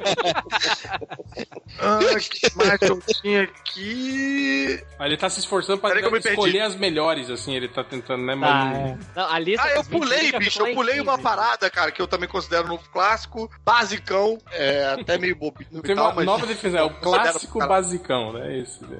É um novo clássico basicão, vamos lá. Sim, considero- básica. Escreve- É escreveu aquele- todos os clássicos da Marvel, né? aquele Capitão América do John Cassidy, logo depois do atentado das duas torres e tal. Era o Revista Brubaker. de linha. Não, É. o Brubaker? É revista de linha, revista de Não, linha. É o Brubaker, eu acho, né? Pro Baker. Eu acho que é. Era o Ed Brubaker, né? Tá. É, então, revista de linha, mas que ficou assim completamente destacado da porra toda, assim, não tem muito. Até o próximo arco já já segue meio por um, por um outro rumo e tal. Aquilo ali é um negócio que eu acho que fecha em si e vai, porra, e vai sobreviver durante muitos e muitos anos aí. E acho que também vai contar muito de uma época e tal. E dentro daquilo que influenciou uma porrada de outra coisa, embora tenha vindo já de influências e tal, mas eu acho que influenciou coisas fora da própria mídia, que influencia bastante no universo cinematográfico, são os Ultimates lá, o, o Supremo. Do Miller É, e do. Que é, um- é, que é o Authority, né? Authority. O, o Supremos foi pensado pra ser um clássico, tentaram executar como um clássico, mas ele não é clássico. É, o Supremos é um Authority for Dummies, assim, é coisa. mais, Exatamente. né? É o Authority Ele só pe- na Marvel, né? Eles pegaram. O, o, o, o- chegaram pro Miller e disseram: Miller, faz exatamente a mesma coisa que tu fez no Authority. Ele fez. É, não, é porque eu acho que o Authority, ele faz mais paralelo com as questões da Liga da Justiça, que é um grupo que tem um poder, assim, realmente de deuses e de mudar o mundo, e vai naquela questão de, porra, por que, que vocês não fazem porra nenhuma? Por que que fica nesse caosinho de, ah, a gente não pode interferir, o cara é quase que... Dialoga nisso. Como eu tava falando lá atrás, eu acho que a Marvel segue por um outro caminho. Eu acho que os personagens dos Vingadores, eles não têm essa moral que a Liga da Justiça tem, entendeu? Então acho que segue por aquele caminho mais de pé no chão de governo, de conspiraçãozinha de governo, e o caralho é quatro, de, é, é- é mais interninho ali, né? Ah, eles combatem o Hulk, mas o Hulk foi, é, saiu do próprio Triskelion, é meio, enfim, é- é, eu acho que tem a coisa de você fazer o, o fantástico só realista e tal, mas eu acho que segue por outro caminho. Eu acho que o Authority dialoga mais com a Liga da Justiça do que, do que com os Supremos. Só uma pequena correção aqui, o, aquele Capitão América que você citou é do Caçadei, mas o roteirista é o John, John Ney Reader. Ah, é, é um maluco que acho que depois só fez o segundo volume, depois não fez mais, não fez, não seguiu no título. É, ele, ele é. Acho que ele era autor de livro, alguma coisa assim. Foi Ele tipo convidado sai- pra Marvel, fez só isso e depois sai. Ele saiu porque ele brigou com a Marvel porque ele tava querendo levar a história pra outro canto. Pô, ele mas queria é, abordar mais a questão, a questão étnica. É, eles estavam lidando com umas coisas meio complicadas pra época, né? Com Ex- terrorismo, é- né? Essas coisas assim. É, né? exatamente. E aí ele, é, ele chegou na Marvel, tentou dar a carteirada, os caras não gostaram e botaram o Brubaker no lugar dele. Aí o Brubaker assume. Ah, É nessa que ele, que ele tira a máscara, né? E fala que ele, ele é o Steve Rogers, não sei o que, tá, não é? Eu é, Não, é não é. dessa. Tipo, olha aí, gente, Não eu sei. sou Steve Rogers. As pessoas falam, caguei, nem sei quem que é esse cara, nunca vi. ninguém, ninguém conhece, né, cara? Foi quando o Peter Parker também, né? Ah, não, mas você viu que o Peter Parker tava famoso, né? Porque ele tinha lançado o livro, né? De fotos do Homem-Aranha, né? Tal, ele tava famoso. Acabou? E acabou minha lista. Acabou, acabou. Nada Tá. clássico aí. Deixa eu fazer aqui a lista que eu tirei em, em parte Faz, daqueles. faz a complementar 75. aí, JP, pra É, pois é, o que, o que o Caruso ainda não citou. Eu peguei algumas da minha cronologia pessoal, mas peguei algumas daquela lista da Marvel também. Tanto que de 75, só salvei umas 10 daquela lista. Algumas que o Caruso já citou. Então, só pra pegar o que é complementar aí, a gente já citou a morte de Gwen Stacy, a gente já citou a última caçada de Kraven, né, lá no início. Né, que eu acho que é um componente importante, né? Que foi lançado pra ser, tipo, a história definitiva do Homem-Aranha, aquela coisa toda. Mas é uma boa história, né? Não sei se É. é, a gente sempre é brinca, né? Que é, o, é o único, que é o único clássico da Marvel, mas não sei nem se é a melhor história do Homem-Aranha, assim. Então. Não. É, não antes ela do que aquela da porra radioativa lá que matou a Mary Jane. né? Potestade. Justo. Nossa, Justo, aquele é. potestade é ruim demais, gente. O outro que eu já citei que é o Guerras Secretas, né? Importância mercadológica e tudo mais. Não, e o louco, Uma só voltando rapidinho ao, ao- ao- à última caçada de Kraven, é que, porra, ele é enterrado durante uma semana, né? Não sei quanto, quanto tempo é, acho que é sete dias e tal. E é um trauma que ele nunca mais volta a falar, nunca volta, nunca. Quase Caruso, que parece que. Ele e a Mary Jane Existe só- perderam uma filha e eles nunca falaram sobre isso. Exato. É, mas Algo essa história não é considerado, não, clássico nem nada e tal. Agora, ele e Mary Jane, você pode até acreditar o Mephisto, que apagou a porra toda, né? Então. Sim, mas antes do Mephisto apagar, eles não falavam nada sobre isso, tava tudo Sim, bem. sim, tá sim. ok. É. Roubaram nossa lá. filha, sumiu no contínuo espaço-tempo. Ah, não, tudo bem, beleza. Fica de boa aqui. Exato. É, quem nunca, O né? Mephisto apagando a porra toda é um clássico, não é? Cara, eu, eu acho que é o anticlássico. Tosco. Não, Eu é que tosco aquela- demais. É aquele tipo de história que a gente tenta esquecer e não consegue. É tosco demais, pelo amor de Deus. Dá vergonha, você fica com vergonha alheia. né? Tá. Não, é, a Marvel nunca pode reclamar de nada da DC, tipo o Superboy socando a parede da realidade, porque o Homem-Aranha, personagem que, sei lá, é o símbolo de integridade da, edi- da editora, fez um pacto com o demônio. Assim, é, é muito escroto. Não, e o símbolo meio Não, ele também tinha- de, ele teve de uma- realismo, né? De Ele podia teve ser uma você. tia, Pois ele é. teve uma tia geneticamente alterada, que era uma atriz, lembra? Ah, é? Sim, Morreu. sim, coisa horrível. Foi o último papel dela. Mas Uhum. de- deixa eu falar de coisa boa, deixa eu falar de uma história boa do Homem-Aranha. Que o, que o Hell citou aí, que é o garoto que colecionava Homem-Aranha, cara. A Sim, história, sim. isoladamente, ela pode não ser um clássico da linguagem em quadrinhos, mas acho que ela é um clássico pra todo leitor de quadrinhos, sabe? Eu acho que é, é- é uma história que, que é importante pra todo mundo, eu acho. Tocante. Ah. É tipo filme de cachorro. Sim. É muito foda. E é, É tipo filme de cachorro, exato. e é Steve Ditko, né, desenhando? Uh-uh. Não sei, é? Não É. É Austin. Hum. É real. É imitando Steve Ditko. Ah, É Homem- Ah, Homem-Aranha tá. Homem-Aranha 5 da Abril, não é? Tô até chutando o número aqui, eu acho. Uhum. Ah, isso não saber. Isso mesmo. Ah, cara, essas coisas a gente grava, né? Já leu tanto, né? É, exato. É, uma aqui também que é a trilogia Galactus, né? Que é o Fantastic Four 48 ao 50, lá do iníciozinho, né? O Stan Lee e o, caramba, Jack Kirby, que também é uma história que entra naquele sentido de subclássico que o Hell falou, porque é uma história que é, ela é importante dentro, dentro da historiografia da historiografia da editora, né? É, é uma história que a editora sempre cita de novo, é, é sempre revisitada, é sempre lembrada pelos próprios personagens, então virou meio que um- um ponto importante da cronologia dos heróis da Marvel, né? Se bem que acho que depois dessa, dessa bagunça que teve de mudar o universo, né? De fundir Ultimate com meio-meia, talvez nem exista mais isso, sei lá como é que tá a Marvel agora, mas era Não, importante não, na, na- não tem Quarteto Fantástico mais. Esquece. Olha que bosta. O Quarteto Exato. Fantástico tá, tá viajando. O, o Quarteto Fantástico tá viajando no multiverso. O Quarteto Fantástico não. é O Senhor Fantástico e a, e a sua esposa. É, o- Como pode, né, cara? O, O Coisa símbolo tá- do começo da Marvel. O Coisa tá no Guardiões da Fox é um Galáxia. vilão pior do O que o Coisa tá no. Guardiões e o Tocha tá nos Inumanos, é ridículo. E, só que isso foi cagada de regra da, da editora, né? Disse, Ó, vamos Sim, acabar é, com esses é- caras aí. É, é- é a vingancinha contra a Fox, né? A vingancinha. Pô, de- Depois daquele filme lá, valeu. Pode se vingar mesmo que tem que. É, Fox. Jesus. É, Agora, essa é, outra o- é o tipo daquela história que, assim, eu acho a, a importância dela, que nem você falou, pra editora e né, pra cronologia e, e cria conceitos que são utilizados até hoje. É realmente, tipo, pô, é fundamental. Então, mas a história em si, cara, caralho, chega lá e tal, e ele aponta um negócio e fala: Eu vou usar o nulificador total se você não for embora. Uhum. E vai, É um meio- saca-rolha. Pô, mas e- e É. essa que é a grande sacada, eu acho, da, da história, que é justamente isso, que mostra por que, que o ser humano é, é- é tão foda. Tipo assim, que ele consegue, com blefe, cara, derrotar o, o Galactus, que é um, um ser O supremo. cara que era fodão, né? É. É, É, eu tipo, não acho tem que ver que o, tem que ver que no ponto é porque depois o, o, o Galactus ele é expulso da Terra toda semana, né? Mas assim, É, naquele ponto ali, o Galactus estava invicto a milhões de planetas, assim. um Então, assim, então nesse ponto eu acho que eu discordo do réu. Ele acha que é um clássico. Eu não acho. a vingancinha. Não, não, não acho que é um clássico. Deixa- eu eu, acho partir que, pra eu, outra. eu acho que faz sentido esse, Solução. esse argumento, é, essa solução. E é o, é o que deixa a história, o que dá o, o tchan na história, né? Eles não ganham do inimigo na porrada, né? Eles ganham do Sim, inimigo... eu, eu, eu acho muito, muito ingênuo, muito inocente. Eu acho que hoje em dia já não. Já não Reclama lá com o Stan Lee, com o Jack Kirby, então vai lá, fodão. Faz melhor. Vou fazer deixa, deixa eu melhor. partir pra outra. Vai. Deixa eu partir pra outra. Tem, tem várias aqui. A morte do Capitão Marvel, né? Que é aquela coisa de que ele morre de, de doença, né? e Não numa batalha e tal, não sei o quê. Eu acho. É, é uma história bem interessante, uma, bem diferente. Uma, uma coisa que eu concordo,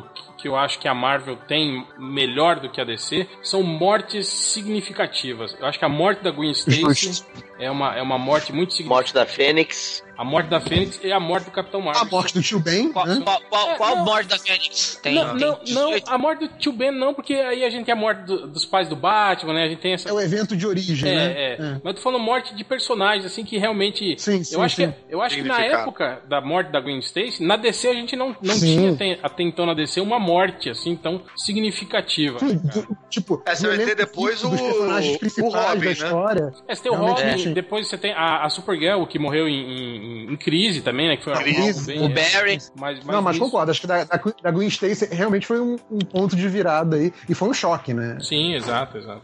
Mas mesmo eu acho que se você comparar aí a, a Gwen Stacy, acho que a morte dela é mais sentido até do que a, a Supergirl, por exemplo, porque logo em seguida foi zerado tudo e tal, não, meio, não, Sim, sim. não ficou lá, não, não, não ficou aquela ferida aberta, né? A, a- a morte mais sentida da DC ainda era do Barry. Uhum. É, tal- talvez, É, é. talvez do Robin, aí né? foi lá o Jones Batman era estragou mais emo de todos, né? Eu acho É, tem que isso foi a morte do Batman da Terra Paralela. Também, também, verdade.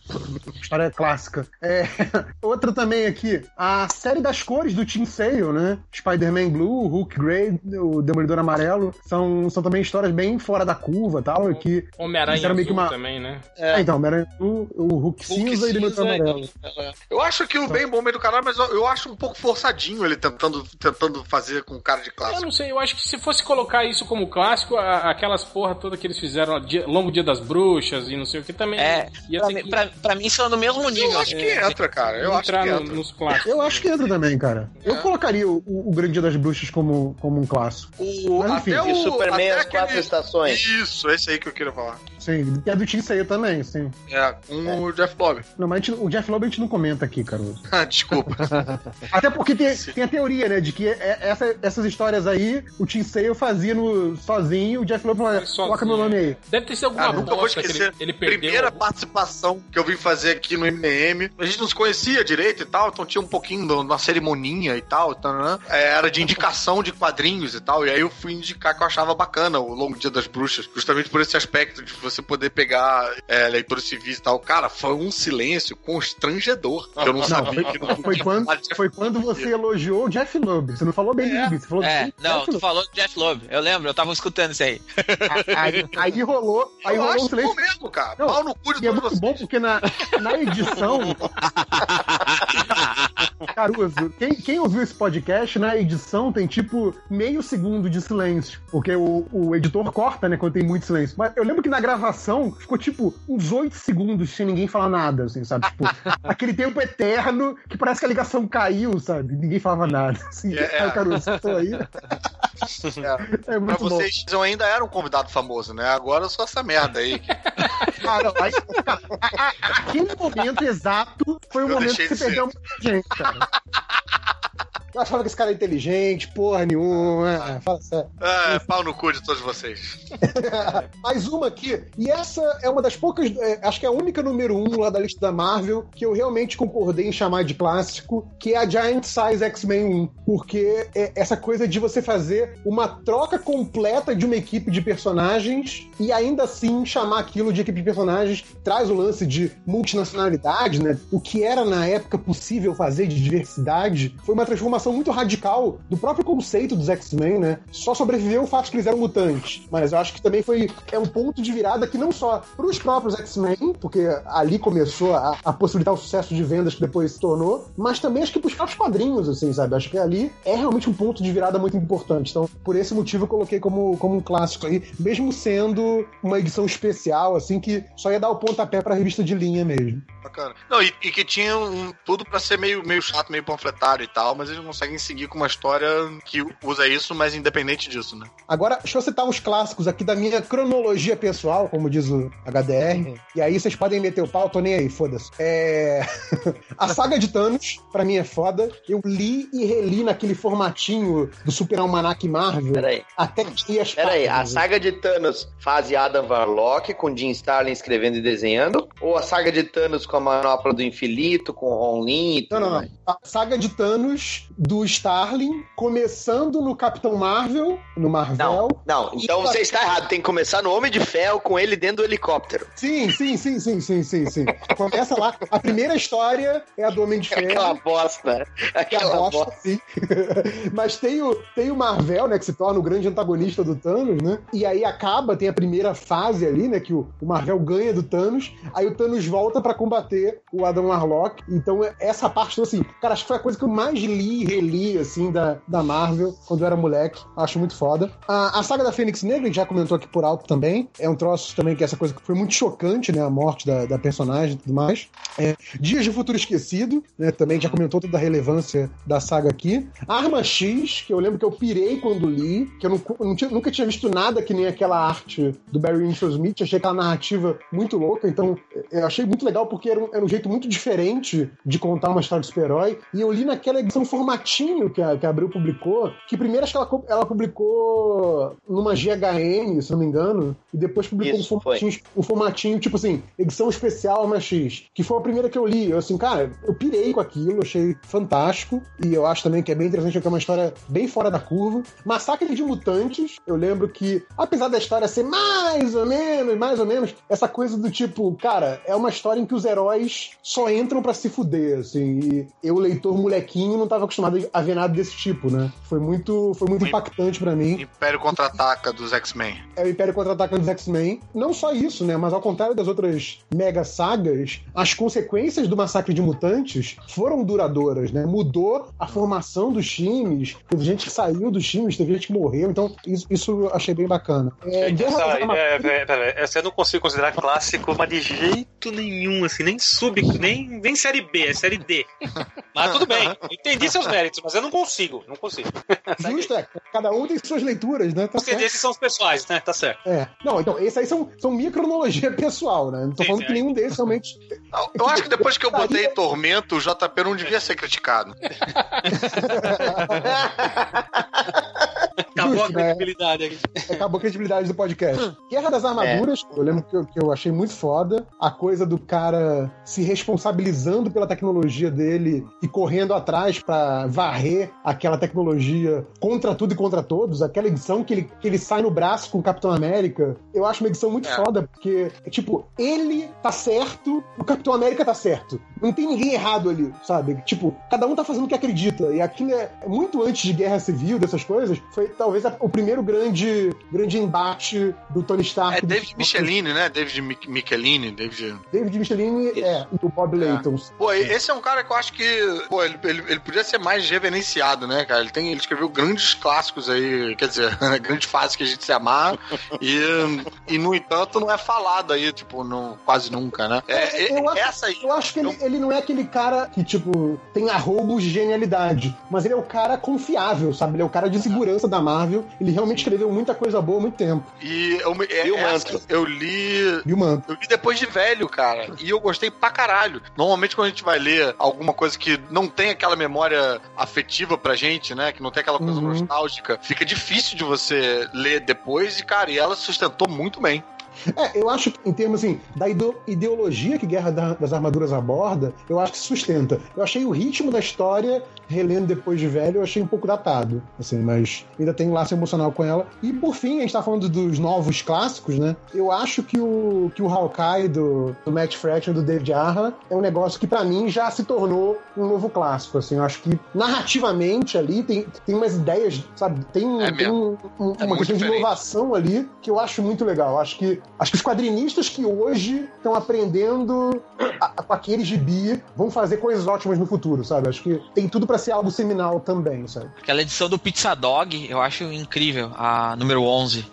Ah, e a, a outra também do, da surdez, né? É Uhum. muito.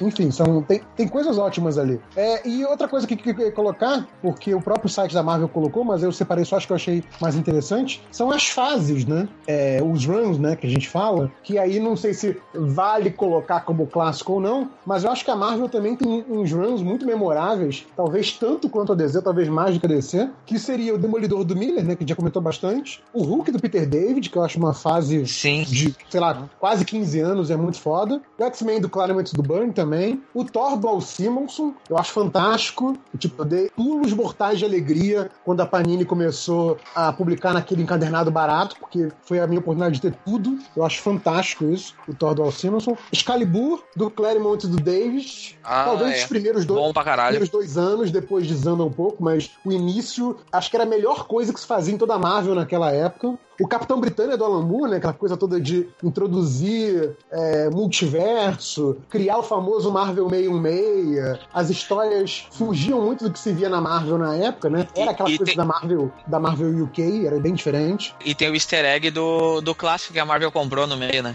Vocês Como não- assim? Tem o Miracle Man no meio da história, se vocês lerem. Sim, sim, sim, sim. Tem as piadinhas. E eu acho, assim, de mais recente também de Run, que eu gosto muito, é o X-Men do Morrison. Eu acho também uma coisa que foi bem diferente de tudo que se publicava até então. Me chamou muita atenção também, achei, achei muito Dá uma desandada mais pra frente, né? Mas aquele início realmente é é bem, bem impactante, bem seminal. Sim, sim, sim. E é isso, fechou. É, foi citado, só foi citado a nova Miss Marvel? Ah, é, é- ainda é novel, né? Não, tem- não tem como dizer se vai ser eu algo. gosto, eu É, acho é, é, é, os é- é dois encadernados que saíram, né? Achei bem legal. eu, eu acho, eu acho assim, o, Mi- o Miles Morales também é um, é um run que é incrível do Bendis, assim. Pra mim, é uma das melhores coisas que o Bendis já fez. E quase ninguém comenta. Eu acho que também por, Então, ser, eu acho por que- ser recente eu acho que esse e gibi- também por, É, por ser também essa ter- carregar um pouco esse estigma de personagem substituto, né, cara? Eu acho que é por isso que as pessoas meio que, que não, não dão muito valor Então, ainda, né? É, so- sobre a Miss Marvel especificamente, eu acho que é um gibi e um personagem importante, mas as histórias são fracas, sabe? É, tipo, tá tentando fazer Homem-Aranha dos anos 60 em 2016. É foda, sabe?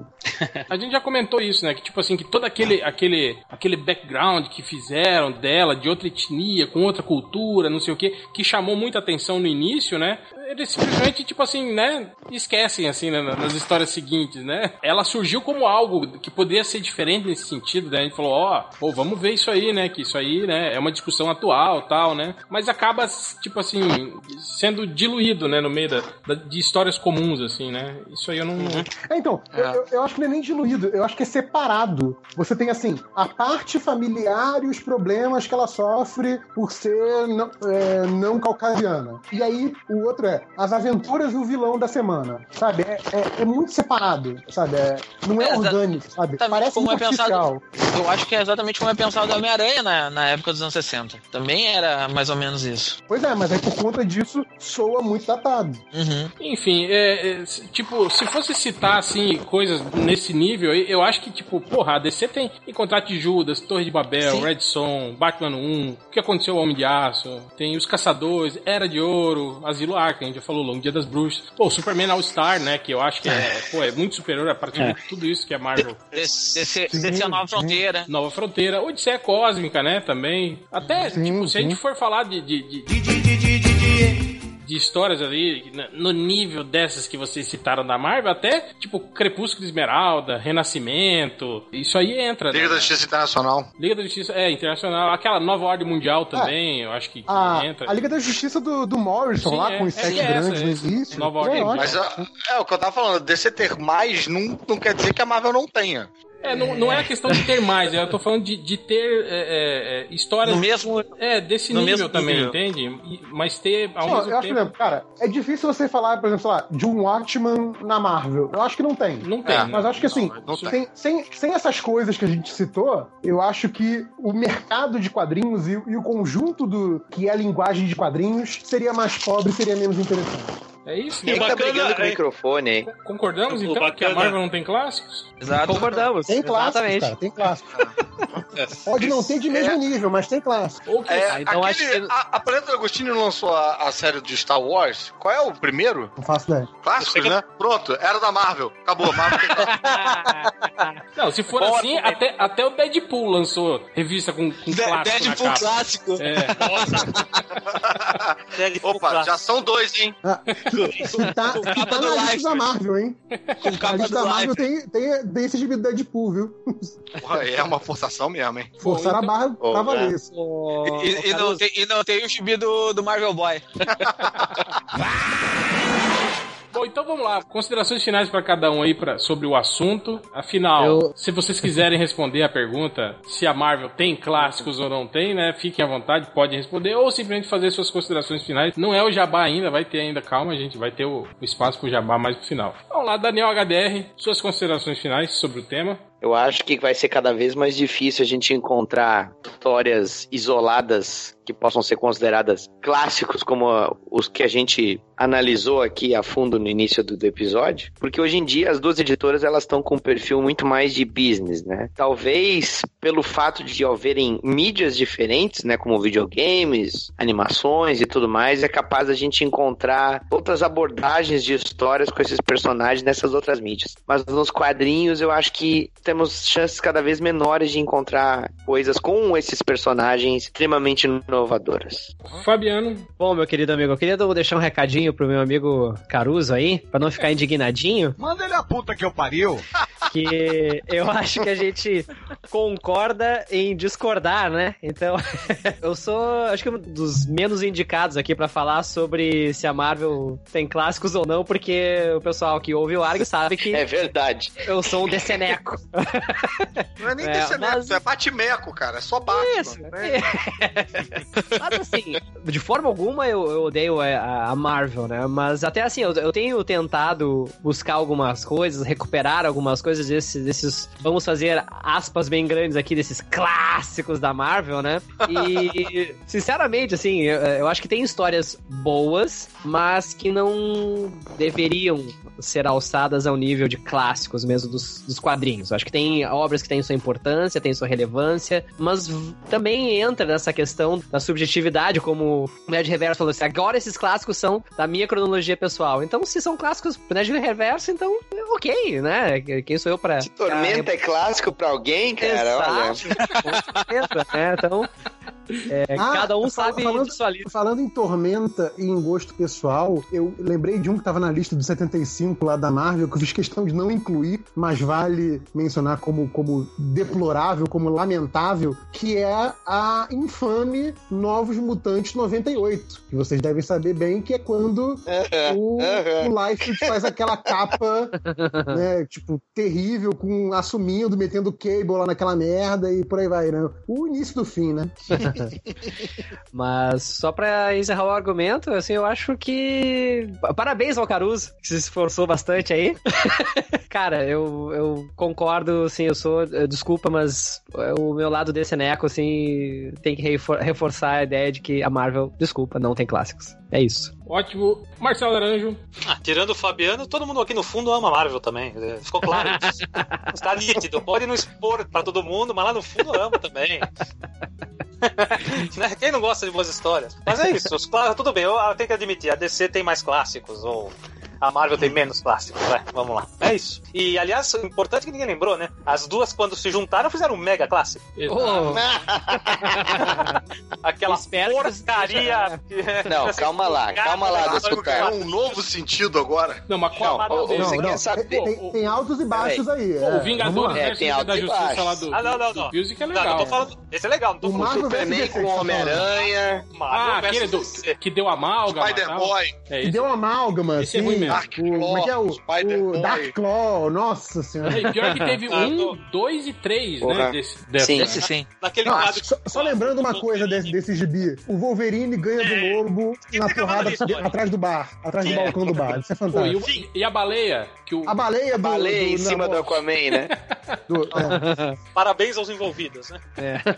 É isso que dá, né? Você deixa leitor decidir, né, cara? É, dá merda mesmo, né, cara? É, Isso é uma prova que não dá certo, realmente. Não dá certo. Pablo Sarmento, suas considerações finais. Então, eu sou um dos defensores que a Marvel não tem clássicos. Eu acho que ela tem histórias de uma qualidade alta, mas ela não consegue, ela não conseguiu ter a história que ela vai ser lembrada pro resto da, da eternidade dela quando falar um nome, assim. E eu acho que falta isso. Ela tem ótimos runs, talvez tem coisas muito boas que eu li na Marvel durante a minha vida, mas eu acho que não tem aquele elemento tudo convergindo pra nascer um algo excepcional, assim. Ok. Posso fazer É um isso. adendo? Posso fazer um adendo? Ah, Se a gente for comparar a coleção da Salvat da Marvel com a coleção DC da Eagle Moore, a gente pode falar uma coisa aqui, né? Chupa DC. Porque a da Marvel tá bem melhor. Curioso isso, né? É o Por tratamento. causa da gourmetização, por causa da Exato. gourmetização das graphic novels. Sei sabe? que não é assunto pro podcast. merda agora é clássico. É, não tem a ver com o assunto do podcast, mas pelo amor de Deus, os caras estão lançando na DDC coisa que saiu faz um ano aí. Mas vamos ver se eu tô na esquina, velho. É, Fica mas- bonito mas- na estante. Mas, mas, Vou comprar Naranjo, por causa mas, da Naranjo, lopada. Naranjo, mas cá pra nós, cara. Os caras lançaram um, um encadernado com as melhores histórias do Mercúrio. As melhores histórias. Não, não, essa é, é, essa é a coleção vermelha. Essa é a Porra. coleção O da vermelha. Vespa, tem, tem um da Vespa, cara. Não, mas a Vespa tem a história legal, aquela do mestre do terror invadindo a, a- o, sob A o cerco. coleção vermelha é meia É. boca, concordo. Admito. Mas é, é foda isso aí, cara. Pra concluir, Fernando Caruso, você por último aí, pra dar a sua palavra final. É, bem, eu acho que. Eu, eu concordo com Tormenta vocês mais, que, a, né? que a DC tem mais clássicos, mas eu não acho que isso não queira dizer que a Marvel tem menos clássicos. Eu acho que a DC tá há mais tempo no mercado, ou seja, não faz mais do que a obrigação dela de ter mais clássicos. Se ela, ela tivesse tanto tempo quanto ela tá no mercado, Mais trabalhando com os clássico, personagens mais que são tão- mais... com- são, que são tão ícones, realmente teria, seria assim, tipo, né, uma derrota Tipo, Não Total. faz mais que a obrigação, né? Exato. Mas eu ainda acho que, assim, um não anula o outro. E eu acho que essa comparação, eu acho que não faz muito sentido. Porra, tem, sei Electra Assassina e do outro lado tem Batman Zilo Arkham. Eu acho que Batman Zilo Arkham não anula Electra Assassina. Eu acho que os dois são excelentes, são dois, na minha opinião, dois clássicos que eu acho que tem que existir e merecem ser lidos. Claro que cabe a cada leitor decidir aí o que que é clássico na sua cronologia pessoal. Mas se você vai comparando e saindo de esfera em esfera, a DC, porra, tem lá o seu Watchmen e tem o seu Cavaleiro das Trevas, não tem um mouse, por exemplo. Se você vai indo além, entendeu? Então eu acho que realmente uma coisa não anula a outra. Considero que a Marvel não tem Watchmen, a Marvel não tem Cavaleiro das Trevas e V de Vingança e tal. Mas ela tem do jeito dela, do jeito que a empresa foi criada, que foi criada de uma forma, numa resposta a um tipo de quadrinho que se fazia até então. Eu acho que ela tem os clássicos dentro dos parâmetros dela. A DC, ok, tem mais, mas é, quem gosta da DC tem que ter pelo menos alguma vitória na vida, né? Porque não sobra mais porra nenhuma, né? De resto, vocês seguem aí apanhando no cinema pra todo sempre. Indignadinho, Ó, o indignadinho. cinema faz a diferença imensa do Então, mundo, me- né, cara? Caruso, me, fa- pelo me fala, me fala um filme da Marvel que é clássico. Eu, eu te falo, eu te falo um da DC que tá na lista escolhido pelos 100 melhores críticos do, do planeta. Ah, das tuas listinhas, né? Um dos A, a- a minha lista vale, a tua também vale, a minha vale também.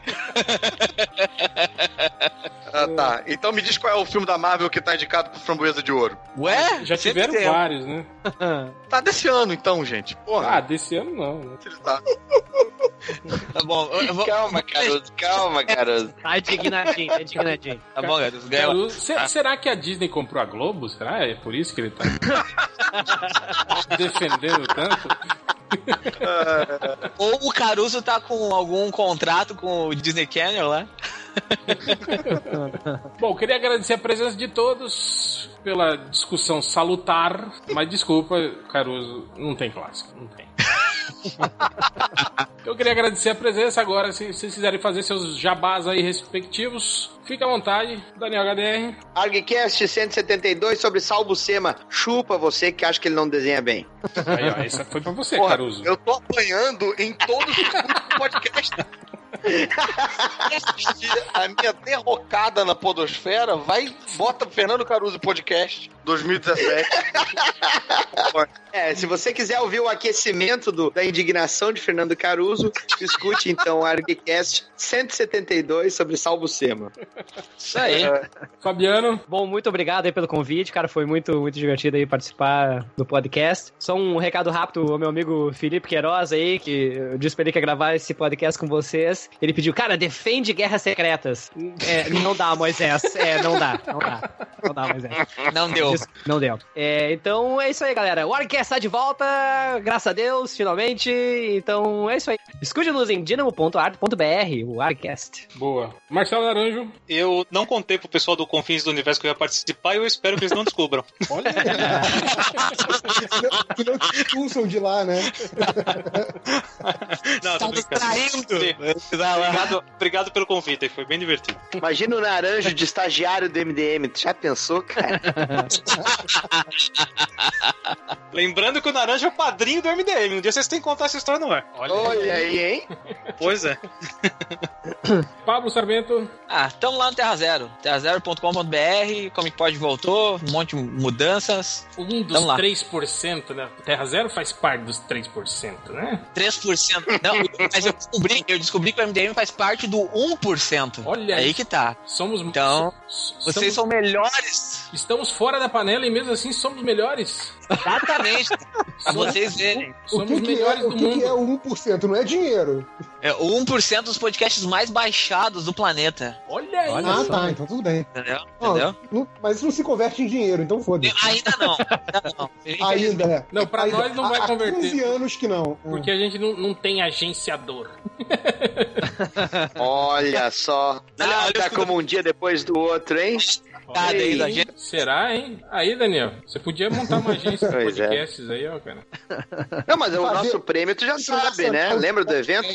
Exatamente. Com, vai ter inclusive o stand-up do, do Nerd Reverso com o Caruso ao vivo, né?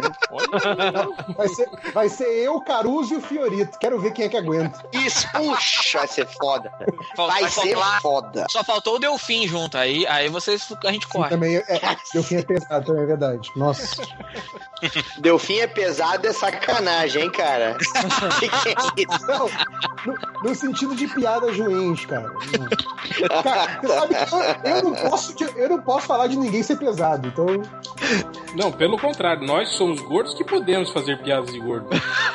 É verdade, é verdade. A gordofobia entre gordos é anulada. Entre gordos homens, você quer dizer. É, isso. Sim, exato. Então é isso, galera. Muito obrigado pela participação de todos. Eu não tenho direito de jabá, não? Ah, é, tem o Caruso. Não. Esqueci de você, cara. Desculpa, cara. Olha o bullying, olha o bullying, olha o bullying. Eu tinha deixado até você. O Ca- Caruso já é de casa, a gente nem liga mais com ele. Então tá. Bem, primeiro eu queria mais uma vez agradecer por vocês me chamarem para uma discussão tão maravilhosa, emblemática e séria quanto essa, salutar, né? Queria dizer que só vocês conseguem me deixar é, indignadinho e me divertindo ao mesmo tempo. É uma Chama- muito Agora vai chamar todo mundo de merdinha, essas merdinhas. merdinhas. Gosto muito de participar, me divirto muito. É, peço desculpas a todos os ouvintes por encher o saco com a, a minha voz insistente aí. E indicar. Tormenta. Não, isso eu jamais pedirei desculpa, jamais. É, Cara, se você não pediu desculpa pelo Jeff Loeb até hoje, eu, posso- eu tenho a minha opinião, vocês estão muito acostumados com a galera pela saco, entendeu? Tipo, e, babando. me- não, e mesmo assim a gente continua te chamando, cara, então fica tranquilo. Ah, rapaz. Até vocês catarem aí o contato do Thiago Leifert, vocês não me ligam nunca mais, né? É... Nossa, cara, quando, quando o Thiago Leifert começar a participar do podcast no DM, eu paro de participar. Não, Caruso, a no- você já sabe a nossa, a nossa, nossa campanha é isso: é derrubar o Thiago Leifert e botar você naquele programa merda que ele tá fazendo. Ah, é verdade. É verdade. Aí, aí eu passo a assistir, verdade. Boa. Ai, O cara entrevistou até o Afonso Solano, cara. Olha o baixo nível, cara.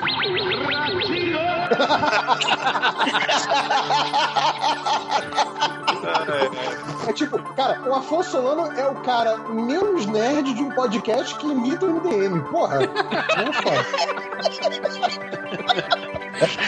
eu não vou me É, é escolher muito mal, né, cara? Mas, enfim, só pra dizer que, porra, eu me divirto pra caralho. Muito obrigado mais uma vez pelo, pelo convite. Indicar o Podcastinadores, que é um podcast que eu faço parte de filmes e séries de TV. Não é, né, tão badalado quanto o MDM, mas é limpinho, né? A gente, enfim. Você não lá. tá, não tá no 3%? Não tá. Deve Não tá. sei o que, que é isso. Mas eu, eu tenho amigos fazendo 3%, então eu não posso falar mal disso. Literalmente 3%, né? E indicar mais uma vez o Zorra, que tá totalmente reformulado e tal. E, cara, eu acho que só a galera do MDM tá mudando a audiência do programa. Volta e meia aparece a galera falando no Twitter, que é a galera que ouve eu falando aqui, que o programa, que, porra, que vale a pena dar uma chance pra assistir e tal, não sei o que, tá, e o programa tá começando a viralizar no, no Twitter e tal. Acho que, porra, graças a, a vocês, então continuem aí. Caruso, até- explica tá. uma coisa. Pra ver, para quem não consegue ver na TV e quer ver online, precisa ser, ser assinante, alguma coisa assim? Cara, eu não. Da Eu não, eu, Não tem, eu na, não tem na assim, Globoplay? Eu vejo, eu vejo, eu sim, eu vejo no Globoplay. Mas eu faço gato na assinatura da minha mãe. Então eu não sei. Tá de parabéns. Puta merda. Para- É parabéns, tão fudido, né? Eu não sei o que, que é de graça e o que, que é pra- exclusivo pra assinante, entendeu?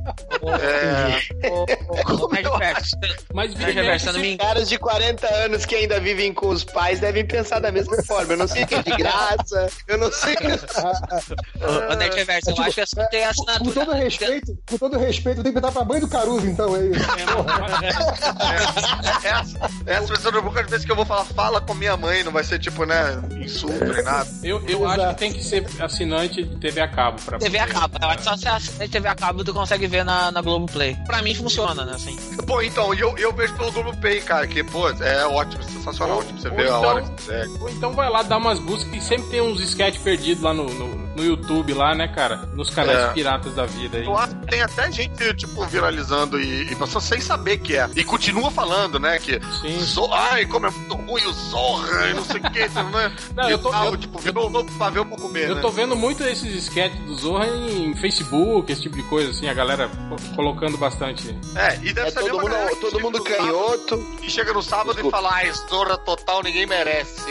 Enfim. ah, e um, um aviso físico, prático. Eu vou estar na no Festival Arena Digital no Rio de Janeiro, no dia 28 de janeiro. É pro- Então, É provável que, é provável que já, já. Não, acho que, Já dá, tem- acho que dá tempo. Acho que se a gente conseguir lançar na semana que vem. Não, sai, sai semana que vem, é, dá é, tempo sim. Aí dá. é. Fa- Fala, fala que é amanhã. cara, Amanhã você vai estar lá. cara. Gente, é amanhã, sábado, dia 28, nesse Festival Arena Digital. Não sei onde é que é, mas, cara, vocês. É só digitar lá, né? Arena Digital Fernando Caruso, pelada, por favor. Que você lá no, no, no Google. E, bem, é isso. É isso. Mais uma vez, muito obrigado. Então, obrigado, galera, e até o próximo, até o podcast 400. Olha aí, cara.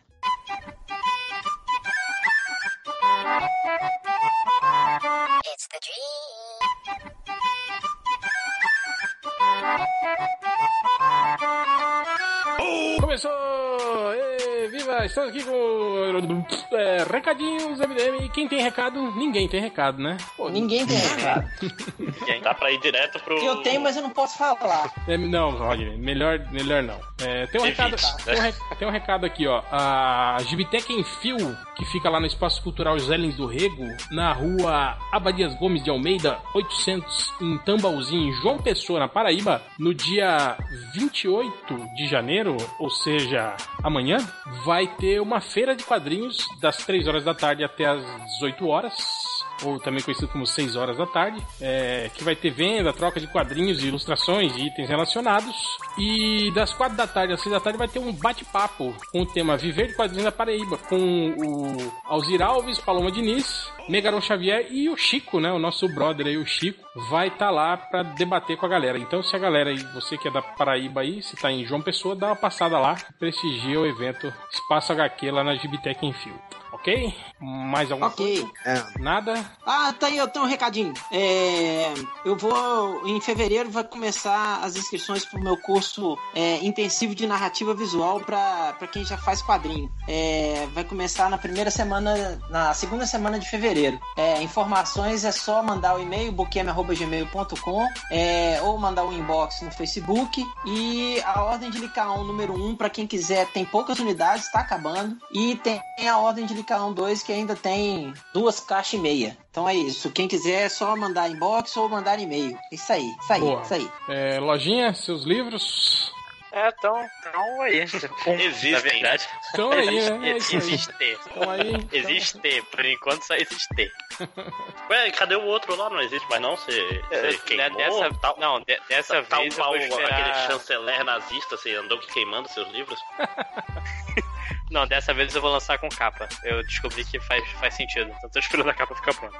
Como? é? Com capa digital mesmo? Sim, sim. Pô, Mas não vai- tinha vai capa o outro lá que você até mandou Não, pra gente? o outro tem eu sei- capa, só que. Ah, Aqui lojinha, o- pega aí uma ilustração qualquer na internet aí, escreve Vai em no, cima. é, né? mas vai no Google Imagens. mulher aquele- esquema do meu sobrinho faz. Pega a capa do MDM mesmo. Boa. Primeira. Mas então é isso. Nenhum recado mais? Não. Não. Então, Por enquanto. cara, eu, deixa eu ver, eu, eu acho que eu tô, eu tô, tô no ar lá no, no, no ArgCast com alguma coisa, eu não tô lembrado do que, mas vamos lá no ArgCast. Jack lá. Kirby. Não, não é Não, Jack Kirby, não, é. Não, o Sal- só o Salbucema, Salbucema, isso aí. A gente fez um programa lá falando sobre esse grande E não me artista. chamaram, hein? Que as pessoas todas aí têm má vontade com relação ao trabalho. Ai, eu não gosto, é um desenho muito feio. Então, se você acha isso. Eu gosto dele pra caralho. Vocês, calha a boca que vocês não entendem nada de desenho e passe lá no ArgCast podcast que vejam lá os nossos brilhantes argumentos defendendo o Salbucema. Menos, uva, né? O- menos o Caruso. O Caruso tava lá só pra, porque ele é da geração. Ai, eu não gosto. Porque. Não sei o que você ia falar, só porque ele é da Globo. Porque quando ele fez o Homem-Aranha, ele desenhava a Mary Jane feia. A época dele no, no Homem-Aranha era bem estranha mesmo. Assim, eu lembro que me incomodava. No Hulk, por exemplo, não. Mas no- especificamente no Homem-Aranha era meio estranho. Mas ok, mas ouçam lá. Cara, eu, eu acho que se vocês, se vocês leram o Homem-Aranha com o Todd McFarlane, vocês não podem dizer que, é, que alguma coisa é alguma coisa é estranha no Homem-Aranha depois do McFarlane. Mas é isso. Então che- chegue lá e prestigie. É, é isso, né? Então vamos para a, a leitura de comentários.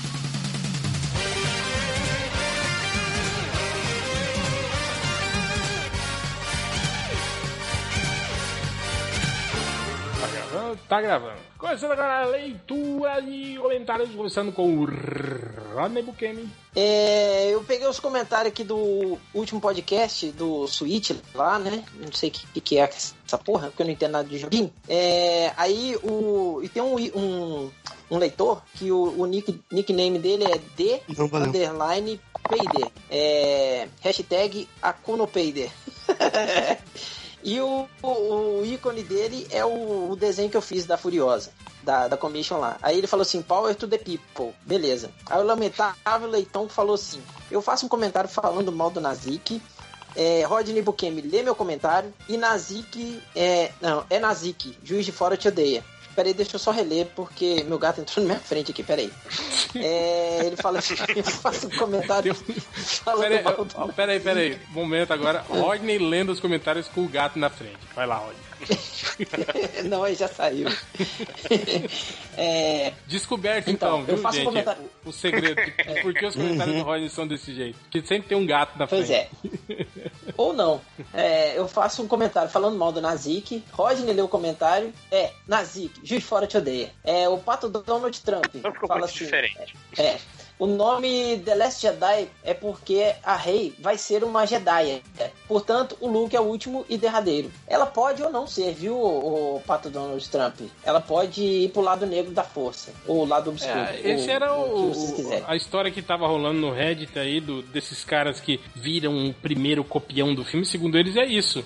É o, o Uhum. Luke treinando a Rey, aí os cavaleiros de Ren lá e o, e o, Uhum. o, o Darth Vader boladinho lá encontram, né, o, o- o esconderijo do Luke. Aí O sai, Young Darth Vader. sai um quebra-pau louco lá, aí o Snoke consegue prender a Rey e leva ela, e o, Uhum. e o Ren se, se redime lá, ajuda o Luke a derrotar os Cavaleiros de Ren e fica junto com o Luke. Aí meio que rola uma, um lance de, de troca, segundo ele. É o, Termina o o, filme mago com, aqui, com, o- com o Snoke meio que controlando a Rey e o, e o, e o Kylo Ren voltando a ser. querendo foder todo mundo. É, voltando Será a que É, esses cavaleiros de Rain então- vão, vão ser, vão ser usuários de força e tal, com, com sabre de luz pra Não, ter. você é usuário de preda, igual crack. Você tava acendendo uma agora, ó. Aí, ó. Ó, que delícia. Passa a bola. Aqui, o, o mago, o último Jedi, fala exatamente isso. Rey é filha de alguém importante. Snow queria sequestrá-la durante o golpe golpista para treiná-la, mas aí esconderam ela. E ele continua Eu acho que não vai ser tão que Mara- complexo assim, não. Mara, hein? E ela, e ela ser incluída em Rebelde, em, em Rebels ou em nova série. Mas eu acho que é bem isso. E enfia ela no Jacu, orla exterior. é um bom esconderijo. Chapu e Orla exterior, né? Ficou bem. é, considerando que sabia que a primeira ordem iria atrás dela e na aula exterior ninguém faz porra nenhuma. Aí o desgraça coloca assim, porra, mas a teoria do Kylo Rey matar os, os alunos de Luke é considera, é, considera o fato de ele ser criança. Não, não sei, pode ser ou não. E tem um comentário apagado e, é, e o desgraça responde: Ah, ah, bom, não lembro, mas a teoria que li é que um dos moleques virou psicopata e matou todo mundo. Mas se for o cara que mostraram, ou é o Snoke, ou é um cara que vão mostrar no próximo filme. Ou até Não, o pô, próprio. o cara que mata todo mundo é o Kylo Ren lá. Falam isso no primeiro É, filme. é, o é. Kylo Ren. É isso que eu ia falar, é o próprio Kylo Ren. Você tá errado, desgraça. Vai, catar um pau pra você subir. É, é o Bugman na Suzuki. Dipirona em vez de paracetamol. Desgraça, 15 minutos atrás. Passo, passo é a mão na rola do seu pai. Ui! o ex, o ex-cara dele. Xingamentos novos, né? É, como como É, mudou, né, cara, a- a- o perfil do xingamento do no- da nossa geração pra essa agora, cara. No... Se bem que Aí não o ex- de vez em quando com al- alguém chegava assim, ah, não sei o que, teu pau no meu cu que é, não sei o que. A gente, tinha um É. ami- a gente tinha um amigo que hoje virou moda, né? Falar meu cu. Tinha um amigo naquela época que falava meu cu e todo mundo tirava sarro dele. Hoje é comum, né, cara? Ah, é, meu cu que é o. É que a- a- já revogaram a lei de Rio, né? É, Então, agora- Tudo mudou. Aí o ex-cara veio e fala assim: ah, pelo menos não tá aquele calor infernal que tava nas últimas semanas, mas ainda tá calor. Falem por vocês, né? E pra terminar- Aqui É, no Centro-Oestão você. Aqui- aqui- continua. Aqui tá, ca- tá, tá um calorzinho, mas tá de boas. Hoje choveu e deu uma refrescada. Aqui, aqui tá É, chovendo o várias vezes dia, então Aqui tá de boa também, tá, tá 35, 37, ca- calorzinho ameno. Mentira que tá chovendo aí, ô Máximos. Mentira. Não Todos os acredito, cara. Bem fora. Mentira. Não, isso é mentira. É, mas também Não, Manaus é duas Então. estações, né? Uma chuvosa e outra mais chuvosa É, ainda. é, é o que a gente chama de inverno e inferno. Né? É, então, aí pra terminar, o AK-184 fala assim: Eu ainda vou na teoria que não foi o Kylo Ren que matou os estudantes do Luke, e sim a Rey. A Ray, pô, mas ela nem era do, do- ela nem era Jedi, porra. É, e não tem nem como ela se Ela tava matar no todo planeta desde novinha, né? É, só É, se ela, ué. tipo, recém-nascida, ela foi lá e. Tipo, o bebê Ah, do. vai que ela do- tem uma irmã do gêmea. Kung Fu, do Kung Po, tipo. Eu pagaria pra ver isso. Cara, aquela cena acho que só não é pior do que aqui, o bebê do, do Máscara, né, cara? É muito ruim. Qual cena? né? Do, do neném lutador de Kung Fu lá, do, do Kung, É. Kung Po. Não, Mas Ah, a cena não. dele, dele rolando é a montanha, aí a menina acha e fala, "Hum, O filme todo é muito ruim, né? É, Kung Po é fantástico. Aqui, eu acabei, pode vir me limpar. Boa, Rodney. É, lojinha. Lojinha, tá vivo? Lojinha. Opa, acho que foi. Tô vivo? Oi, E aí, tudo bem? Fala, Tô demônio. Olá, Tô falando. olá. É. Tudo bem? Post aqui do novo trailer dos Power Rangers. Será que ficou uma merda? O Rai lembra sobre os Power Rangers. Tão mais fodas que o Cyborg, hein? Mas eu não, eu não achei ruim o visual dos. Eu vejo todo mundo reclamando dos Power Rangers. Cara, achei, Ah, achei bem decente esse visual deles aí, cara. Achei. Os caras queriam o quê? Colante de. de, de- de- é. Aqueles Que colantes de ginástica faísca, que eles né? usavam, né? é faísca quando dava um golpe neles. Porra. Mas tem explicação pro colante sair faísca, porque não é um colante, ele é tipo um metal maleável. Hum, É tipo a armadura antiga do Homem de Ferro. é. Sabe, sabe, é quando Só que mais fina. criança, aquelas bombas que, que é tipo Que de parece- fazer faísca, sabe? Que tu taca na parede e faz, faz faísca. Parece lycra, né? É um metal É o que que parece sempre- lycra. É sempre o que falava no, no Quarteto Fantástico, eu ficava bolado, que era o moléculas instáveis. Não, mas se fosse moléculas instáveis, elas não enrugariam. Não sair faísca. Não, mas era a desculpa de todo o uniforme do Quarteto Fantástico não Ah, sim, é rasgar verdade. as moléculas instáveis. Isso existe? Não, né? Não um uniforme que não rasga. Se for meia vivarina, né? Aí já, já funciona. É, post do trailer do Logan está aí pra sacanear a gente. O Change muito superior lembra que só quem foi enganado com o Wolverine de Origens foi o Lojinha. Eu realmente acho que só fui o único enganado. Você acreditou mesmo, Lojinha, que Wolverine Origins ia ser um bom filme? Não, eu não acreditei que ia ser um bom filme. Eu achei que ia estar no nível do terceiro filme dos X-Men. Pô, a gente tinha 10 anos quando saiu isso aí, rapaz. Não, talvez você esteja certo. Eu não sei quando Ah, saiu o Wolverine. se, se você achou que ia estar no nível do, do X-Men 3, então você achou que ia ser um filme ruim. Ou 11. você gosta Não, de X-Men não. 3? Eu era criança na época, eu gostava do X-Men 3. Ah, o Change também gostava, mas ele não era câncer, ele já, ele já tinha 30 anos no X-Men 3.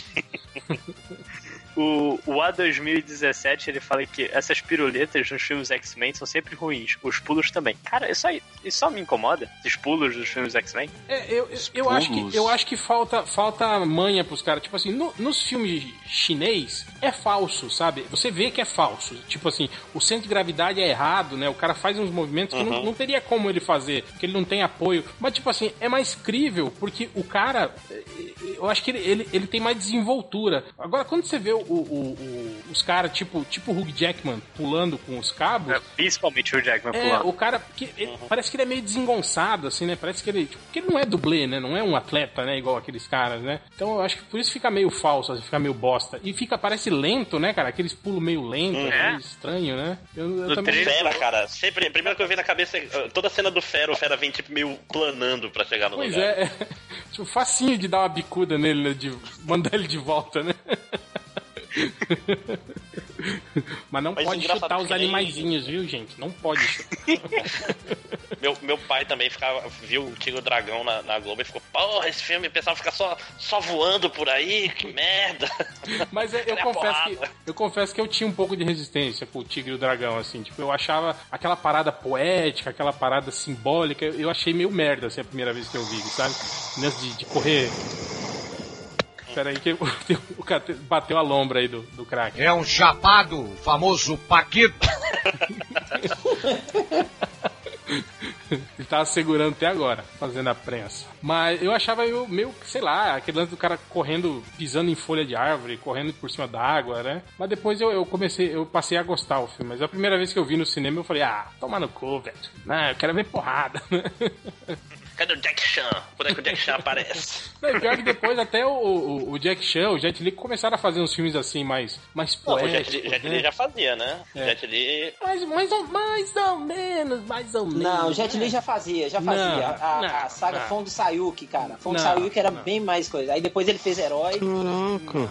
Mas isso aí Não, foi, cara, ele- isso aí foi no final do aquele... Foi na onda do Tigre do Dragão. É, então, isso O que eu tô falando. Shaolin, Mas... o Shaolin dele era maneiro, que era muito galhofa, né, cara? O... Não, era, ma- Aquele- ma- mas não era, com esse, não era com esse caráter poético, tipo o clã das Ah, não, adagas não. voadoras, assim. Não, era, era só O galhofa. herói. Só, é. É. Depois que eles começaram a fazer uns filmes mais, mais serião, assim. Mais bonitos. Ah, não. Mas realmente, Lojinha, os- as cenas de ação, assim, são meio merda mesmo. Não essas com cabo, assim, não são muito legais, não. Tem. E Cinema- Logan tem. O cinema cena. americano em si, assim, quando faz cena com arame fu, fica meio merda. No Matrix mesmo, vocês já reviram Matrix depois de, de um certo tempo, assim? Uhum. É horrível. É, as lutinhas são... No bom sentido. né? Ficaram meio Até o merda. Brasil, já. né, cara? O, o Besouro também era meio, é um filme meio estranho, assim. Se bem que a lu- as lutas não são ruins no Besouro, o problema é, É o arame é o filme mesmo. É, não é o arame, o problema, o problema, o problema do Besouro são. Eu ia falar isso, assim, que eu não entendi. Se fosse só o arame, tava bom, né? É, Só o Harambe. tá, tá bom. É... É, o no mesmo post, eu gosto mesmo do Batman, ele relembra. Ora, ora, o Omelete bloqueia a palavra Lula. Olha aí, hein? Isso diz muito, hein? Isso Será diz que é? muito sobre. São golpistas?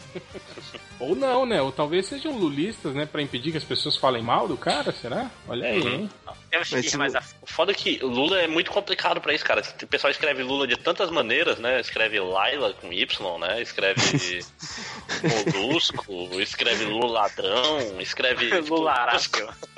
Lularápio, pois é. Lista gigantesca pra isso. E quem escreve Layla é o Eric Clapton também, né? Nossa. Boa, hein, pra terminar o. É, é, Ó, tá aí, ó. É uma boa mesmo. Finalmente, né? Vamos terminar um podcast com uma música boa, né, cara? É. É isso, já terminou com apogeu, gente. ah, é. Prossiga, lojinha. É, no post dos protagonistas confirmados dos Novos Mutantes, o Flash HQ é, que eu falei que, pô, mas a, a Heine Sinclair vai ser bri- é, britânica, mas ela é escocesa. O Flash HQ lembra. E por acaso a Escócia saiu do- da Grã-Bretanha? Eu, idiota, eles confundir britânica com inglesa. Aham. Não, Aí, ó, o podcast de achei que vocês iam me geografia. zoar mais. Podcast de geografia, ó. Tá, enfim, é post do podcast É, MDM. a a o- Grã-Bretanha é o Reino Unido? Sim. Isso. Ah, tá. É, então você errou O mesmo. post do podcast é, é rei mesmo. Burro. É. Burro. A Burro. gente- Pior que essa Como é, diria essa, seu, essa seu Madruga, né? Burro. Burro. É, o Pato Sugar Duck, ele fala que Tom Cruise corre e o Bradley Cooper. Nossa. Quem? Eu não entendi. Como é que é? Bradley Tom Cooper Cruise e o Tom corre. Cruise corre. Ah, o Bradley, Bradley- Cooper. Puta que merda, hein, cara? Essa foi ruim pra caralho. Puta que pariu, velho. Ninguém mais fala Cooper, né? Fazer Cooper, né? Isso é coisa de É, velho, de antigo, né? Dá uma Não fala mais. E, ô, Hel, não fala mais malhar, né? Porque agora todo mundo treina. É eu treino, né, treina cara? porra nenhuma, né? Triatleta, filho da puta. Fazer É, é, é que. É sacanagem que O pararam de, fa- de fa- de falar, ó, usar esse termo já é a piada de tiozão de fica com o cu perfeito. perfeito, é. Você me lembrou um negócio que eu vi esses dias. Sabe que, que é bom pra hemorroida? Pra hemorroida? Hemorroida? Chá de vassourinha de botão. Chá de quê? Vassourinha de botão. O que, que é isso? O que, que é uma Eu não sei, mas eu achei que ia ser engraçado. Porra, O que, que é uma vassou- vassourinha de botão? Será que é Então, alguém eu que não entendeu sei. pra que serve aquele, aquele negócio de limpar a privada? Será que é isso? Mas eu gostei do nome, chá de vassourinha de botão. Ou pode ser, sei lá, uma vassourinha que se usa pra limpar o, o campo de futebol do ânus. botão. Vassourinha de botão. Eu tô falando, é o cara que usa errado É aquela. uma aquele- planta, Ah, é uma foda. planta. E fica mais legal ainda. Será que é bom pra hemorroida? Vassourinha de botão. Faixar não, enfia o tronco no cu, né? Não foi esses dias no WhatsApp que o triplo falou, sugeriu, não, falou que cu era botão? Butico, botão. Ah, tem um monte. Butico, é, butico, é, butico. Aqui ele fala o zóio da goiaba, oi de macaco, zóio de, de cabra. Tem um monte de termo. oi de porco, já viu isso também? Não, esse eu nunca ouvi, mas é maneiro. Gostei desse. Brioco. Lojinha, você tá muito quieto. Lojinha, fale aí três nomenclaturas que o Brioco tem aí no, no Rio de Janeiro. Aí. Na sua galera vocês usam. aí. Terceiro olho, terceiro olho, Hum. que não é do Rio de Janeiro, mas é. Mas, é porra, aqui no Rio de Janeiro as pessoas não, são, não tem essa finesse, elas chamam de cu. É bem simples, ela fala cu, mas ele fala com aquele cu bem, bem pronunciado. Cuf! E geralmente segue com filho da puta. Chamam de caneco aí também ou não? Não, não, não, não, não ouvi. Caneco. Caneco. Caneco. Cara, Caneco eu o já cara ele dá, dá o caneco. É. Mas o caneco Caraca, também. Eles falam muito rabo. Em vez de cu, falam muito rabo também. O caneco pode ser da, da- da- o aparelho da- feminino também. Hum. Não, aqui, aqui é, é cu mesmo. Aqui, tem, aqui fala do, do. Tá ligado? Vocês conhecem um jogo chamado Bozó? Que você joga o, o copinho com os. com os, os dados dentro? Já viram esse jogo? Hum, Não. Não. Tá merda, hein? Bozó? Eu acho que já, mas não tô lembrado. É tipo. Yates, assim. É um jogo que você põe os cinco dados num copo e joga. E aí você faz combinações com dados, parecido com É as mesmas Combinações do, do poker. Como que chama aí? General. General, Yates é. nos O- Unidos, é, em general. alguns lugares chama de general esse jogo, é, mas é- é, o nome popular dele é Bozó. E você joga com um copinho de couro, né? E aí o copo de couro também é um, é um termo recorrente. Copo aí. de couro. É. Ou pro aparelho feminino, ou pro aparelho masculino. Não, é pro cu mesmo. Anel de fala, couro co- também é copinho, copinho de couro. Que merda. Mas prossiga, lojinha. É, o Change, ele colocou no post, ele, ele explanou que o podcast na verdade seria outro, mas o podcast gravado ficou uma merda. Substituímos um bate-papo onde eu, Máximos e Catena fizemos um podcast Nintendo Switch. Agora, tente adivinhar quem foram os MDMs que estragaram a gravação. Aí, Dr. Zófilo, preso amanhã, você, Máximos e Catena. Olha só que recalcão, porque fomos mega elogiados por esse podcast. Sim. Mas Eu achei tenho a impressão que maneiro. vocês nem- Pesada? Eu Eu cheguei por que vocês nem usaram o roteirinho que eu fiz, né? Não, a gente Hum. usou, cara. Olha aí, ó. Olha o caderninho do rancor aí, ó. É, Tomar é, usou principalmente a, a imagem, cara. Aquela... Tá igual o triplo já. Ai, nem usaram. Que todo trabalho que eu tive. Devia ser mais uma lista errada que ele tinha feito com dessa. Pegou na Wikipedia, né? Dessa vez eu me concentrei. É engraçado, eu, eu me concentrei mais na, na, na lista que eu mandei internamente pro MDM do que o post. E nem foi. É, o, Dave- o post do David Jai é cheio das desculpinhas. O Cthulhu do Freakazoid falou até que ele demorou pra chegar nesse estágio. Primeiro foi a negação, quando ele disse que tinha feito tudo do jeito que queria. Segundo foi a raiva, quando ele mandou a Marvel se fuder. Terceiro, a negociação, quando ele disse que era um filme diferente, não ruim. Quarto, depressão, quando ele ficou calado refletindo sobre a merda. E aceitação atual, quando ele finalmente admitiu a merda. Então, lembrando, David Jai realmente mandou a Marvel se fuder? Sim, pô, na Comic Con, cara. Apresentação do elenco lá do Esquadrão Suicida, falou. Não, e, e frente na, e na primeira exibição também, ele, ele fez um Fuck Marvel. Ele fez várias vezes isso. É, é, é, depois, é, eu, eu que não saio do personagem. Eu, eu que reproduzo o discurso. Hum, aí, ó, tá bolado, ó. Um exclui o outro. É, um Dando indiretinha aí, ó. Hoje foi dia da indiretinha mesmo. outro. Parece que estamos incomodando, hein?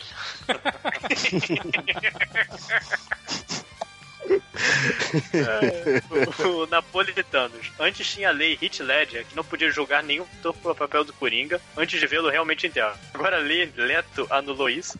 É, foi bem ruim. É, Não, eu, tô é tent- muito não, eu, nem, eu não entendi. O, o, o, o Coringa do Jared Leto foi tão ruim que anulou o Coringa do, do Ledger? Não, não, é porque falavam que até o, depois do Hit Ledger, que todo mundo falou mal, né? Quando escolheram o Hit Ledger, e aí dizem, né, as pessoas que foi o melhor Coringa de todos os tempos, né, o do Hit Ledger. É, aí, segundo eles, isso, você não podia falar mal do papel do Coringa Ah, até você é. ver alguém, o cara interpretar, né? O cara sacava o argumento Heath Ledger sempre, É. né? Toda vez. Mas o Jared Leto não morreu, né? Tem essa. Se controvérsia. tivesse morrido, ia ser bom pra caralho. O melhor Coringa. Brincadeira. Ah, ele pode ter morrido lá na queda do helicóptero no fim do filme. É, ninguém sabe. É um outro Jared Leto que tá aí. Substituiu. Que nem o. O, o, John o. Paul. Não, o Não, Paul Paul McCartney. McCartney. é, Paul- Só a diferença é que o Paul- do Paul McCartney é verdade mesmo, ele morreu. É, o, o Jared Leto tá vivo, que eu vi no Instagram ontem. Caralho, eu digo eu sigo o Jared Leto Não, no e ele, Instagram. ele- lembra que ele ficou puto, falou que não ia mais fazer o Coringa, não sei o quê. Aí, acho que foi o quê? Semana passada ele tava todo pimpão já postando coisinha no, é, no- no Uhum. Instagram dele do Coringa, né? De novo e não sei o quê. É um pau no cu do caralho mesmo. Prossiga, lojinha. E pra encerrar o post Um Bunda Mole em X-Men, Superman e Lanterna Verde, o Crumbo por Crumbo falou: só vou ver o Oscar pra conferir os discursinhos cheios de diretinha pro Trump enquanto ele tuita furioso. Eu também acho que vai ser bem agradável ver o que vai acontecer. Eu acho que vai ser nessa pegada mesmo. É, vai ser acompanhar que Oscar a pelo Twitter de novo, né? Porque nada de diferente nesse no mundo, né? Fica aí, Mas eu vou tentar pra esse ano. Vou tentar esse ano fazer em tempo real de novo. Ano passado não foi possível. Mas ano Vamos em- retrasado foi bem maneiro. A gente podia juntar a, a- a- É. a gente podia juntar uma galera e fazer uma live. Uma live em texto, via WhatsApp. né? Aí vai colando os prints, entendeu? É mais rápido, né? Ficar digitando essa porra, tudo, ficar caçando É mais foto. fácil a gente ficar con- conversando no Twitter, não é? A respeito do. É. Hum. O ruim do Twitter é que é difícil se achar, né? no- se achar no thread. Quando tem muita gente conversando. Uhum. É impossível de entender o que tá acontecendo, né? Também, É né? verdade. Eu sempre Caralho, respondo errado. Essa tecnologia misteriosa da conversa, o Twitter ainda não conseguiu. É que brasileiro é foda, né? Eles transformam o, o- o Twitter em chat, né, cara? Cara, todo dia eu acordo, eu tenho, eu olho minhas notificações de pessoas que vêm falando comigo a esmo, cara. É divertido até. Tu não precisa fazer nada, tu não precisa twittar, as, as coisas vêm chegando, né? Catena, Deixa eu ir logo, o réu, porque eu, você quer jantar, né? Vai lá, vai. Ah, primeiro, o comentário do, do Lender. Esse podcast é tipo direitos trabalhistas. Parece bom, mas na verdade é uma merda. Olha o comentário do filho da puta, né? ah, bom mesmo é não ter direitos, né, Não, filho? é, o engraçado é que ele deve ser o, o mega empresário, né? Que se sente prejudicado pela lei trabalhista, né? Imposto é um- roubo. É um fudido desgraçado, né? É um merda, estuda em escola pública e falando, ah, não tem que. Não tem que escola. Ah, tomar no seu cu. O bigodinho do Máximos falou: só vou ouvir porque tem o Máximos, mas tem podcast que nem o Máximos salva, meu Deus do céu. Aí o pessoal começou a sacanear ele, né? Falando, dá pra mim. Aí o Safadão de Ferro falou: ser fã do Máximos é tipo ser fã do Ariete ao invés de ser fã do He-Man. né? Sacanagem. Pô, mas o Ariete era maneiro. Mas ninguém é fã É, não, Ariete, né, cara? Não, mas era maneiro. Não, tá. Ah, eu gostava do Ariete. Podia ser pior, com certeza. Podia ser o corpo, né? Podia ser. É, Eu Aí era o- fã do o- Stratos. eu gosto do Mentor. Alô? Alô? Alô? Ah, voltou, Estou de voltou. volta. Que bom. Pois é, o Yuki, Yuki, né? Yuki Suki falou assim: Sonhei uma vez com o pessoal da MDM. Aí ele continua contando, mas eu só queria só citar isso porque é muito triste, né? Eu lembro que uma vez um, um leitor falou que ficava. que ele tinha vários podcasts na, na, na memória do, do, do- do celular dele, e aí ele ficava ouvindo no shuffle enquanto dormia. Tipo, pra, pra dormir, tá ligado? Aí ficava ouvindo as vozes da gente, que nós éramos os únicos amigos que ele tinha, assim. Um papo bem, bem triste, assim, cara. Eu não lembro quem que era esse Triste, né, leitor. Cara? Porra, Ouço podcast para algum ser humano falar comigo durante o meu dia, né? É, ele falou, que, ele falou que ele se sentia assim no meio de uma roda de amigos, assim, sabe? Que a gente era os únicos amigos que ele tinha. Caralho, Ai. que bad, né? Que triste. O, o inconcebível Bob Balbúrdia, primeiramente, olá. Segundamente, o que vocês acham do suposto filme do Adão Negro? Vai dar merda? Tem essa história aí? Tem, pô, o The Rock foi lá, conversou com a galera. Ele deve ter ameaçado, né? Chegou lá, eu vou, eu quero um filme solo. Opa, sim senhor, claro, tá aqui. Vamos providenciar, tá, tá no jeito já. Mas assim, o filme do Shazam já é um filme solo do Adão Negro, né, cara? Pois É é. uma parada meio. Tipo, a gente, né, pelo que eles estão divulgando aí, né, quer dizer, o, o maior nome do elenco vai ser ele, né, cara? Tipo, já. Hum. Em todos maior Mas, mesmo, o, né? mas o personagem tem, tem um puta fundo aí, depois que, não, no, no quadrinho principalmente, que eles. É, é, Ele vira rei, né? Não, e que eles atrelaram o passado dele com o Gavião Negro, né, cara? Umas coisas assim, né? Tipo, tem, dá um. Dá um bem bolado aí até pro cinema, cara. Assim, mas meu medo é virar um Deuses do Egito de Sim, novo, é, né? tem que muito- tomar cuidado com isso, exatamente. Ah, não, as chances são, são, são boas, grandes. Ou um, tipo, escorpião rei, né, cara? Vai ser o escorpião É. rei. Esses dias eu vi um escorpião rei que tem o Roy Nelson, o Royce Grace e o Lou Ferrigno. Cara, Eu acho que é o 3, Escorpião Rei 3, alguma coisa assim. por que, né, cara? Tá no Netflix, cara. Escorpião Rei. É muito ruim, Pô, mas é bom. Escor- Escorpião Rei 2 já deve ser muito ruim, né? Mas já fazem um 3 depois, caralho. É o 3 ou o 4 esse que tem o Lou Ferrigno? É, cara, é, é aqueles filmes tipo, sei lá, Garota Selvagem, que tem 2 e 3, ou aquele Efeito Borboleta, que tem 2 e 3. Fica, caralho, por que, que esses filmes têm continuação, cara? Isso não faz nenhum. É, se- segundas Intenções 2 e 3 também. Tipo, Meu não, primeiro cara. amor 2. Meu É. primeiro amor 2. É foda. O, o McFist faz uma pergunta interessante. Qual é a diferença entre sandália e chinelo? Será que isso é o. Ué, o novo sandália é aquela que tem a, ti- a tira atrás que prende no pé, né, cara? Eu ia falar isso, sandália é a de Jesus, Pra mim chinelo é, isso, do a Neymar. sandália é aquela que amarra no pé. O chinelo é o chinelo, Ah, né? ah, tá. É porque eu chamo tudo de chinelo ou de sandália, tanto faz. Eu não tenho esse. Sou ambidestro nessas. É, apesar de que pô, as havaianas eles chamam de sandálias havaianas, né, cara? Sandália Pois é, de borracha. É. Eu aprendi esse Olha aí. termo no carrossel. Eles chamam errado. Cirilo Não, falava que o pai dele ó. não tinha dinheiro para comprar sandálias, não tinha dinheiro para comprar um tênis, então comprava sandálias de borracha. Olha aí. Inclusive, se, se isso aí virar um novo biscoito e bolacha, você ouviu primeiro no MDM, hein? É, É, criou a Slusball. Vocês, quem é velho, aqui é só o Rodney que vai lembrar do chinelo karatê, lembra desse chinelo karatê? Não, cara. Deve não ter lembro do dele, Google, não. cara. Eu É, lembro que a o apanhada. Cirilo era o Era cara não de- ter. Era tipo a Havaiana de pau da época, assim, cara. Apanhava. Que pariu, Catena. Apanhar dele. Eu lembro era- do que chute. É, mas ninguém apanhava de que chute, né, Catena? Você que não morou na Jagunçolândia, né? Ah, tá. Sua Eu mãe, apanhei de sua mãe quichute. andava de que chute, ela tirava Não, não, chute não. A em gente você. batia entre a gente de que chute. Ah, Minha mãe usava ele não assim. apanhar, aí é lutar, é diferente. É, pô.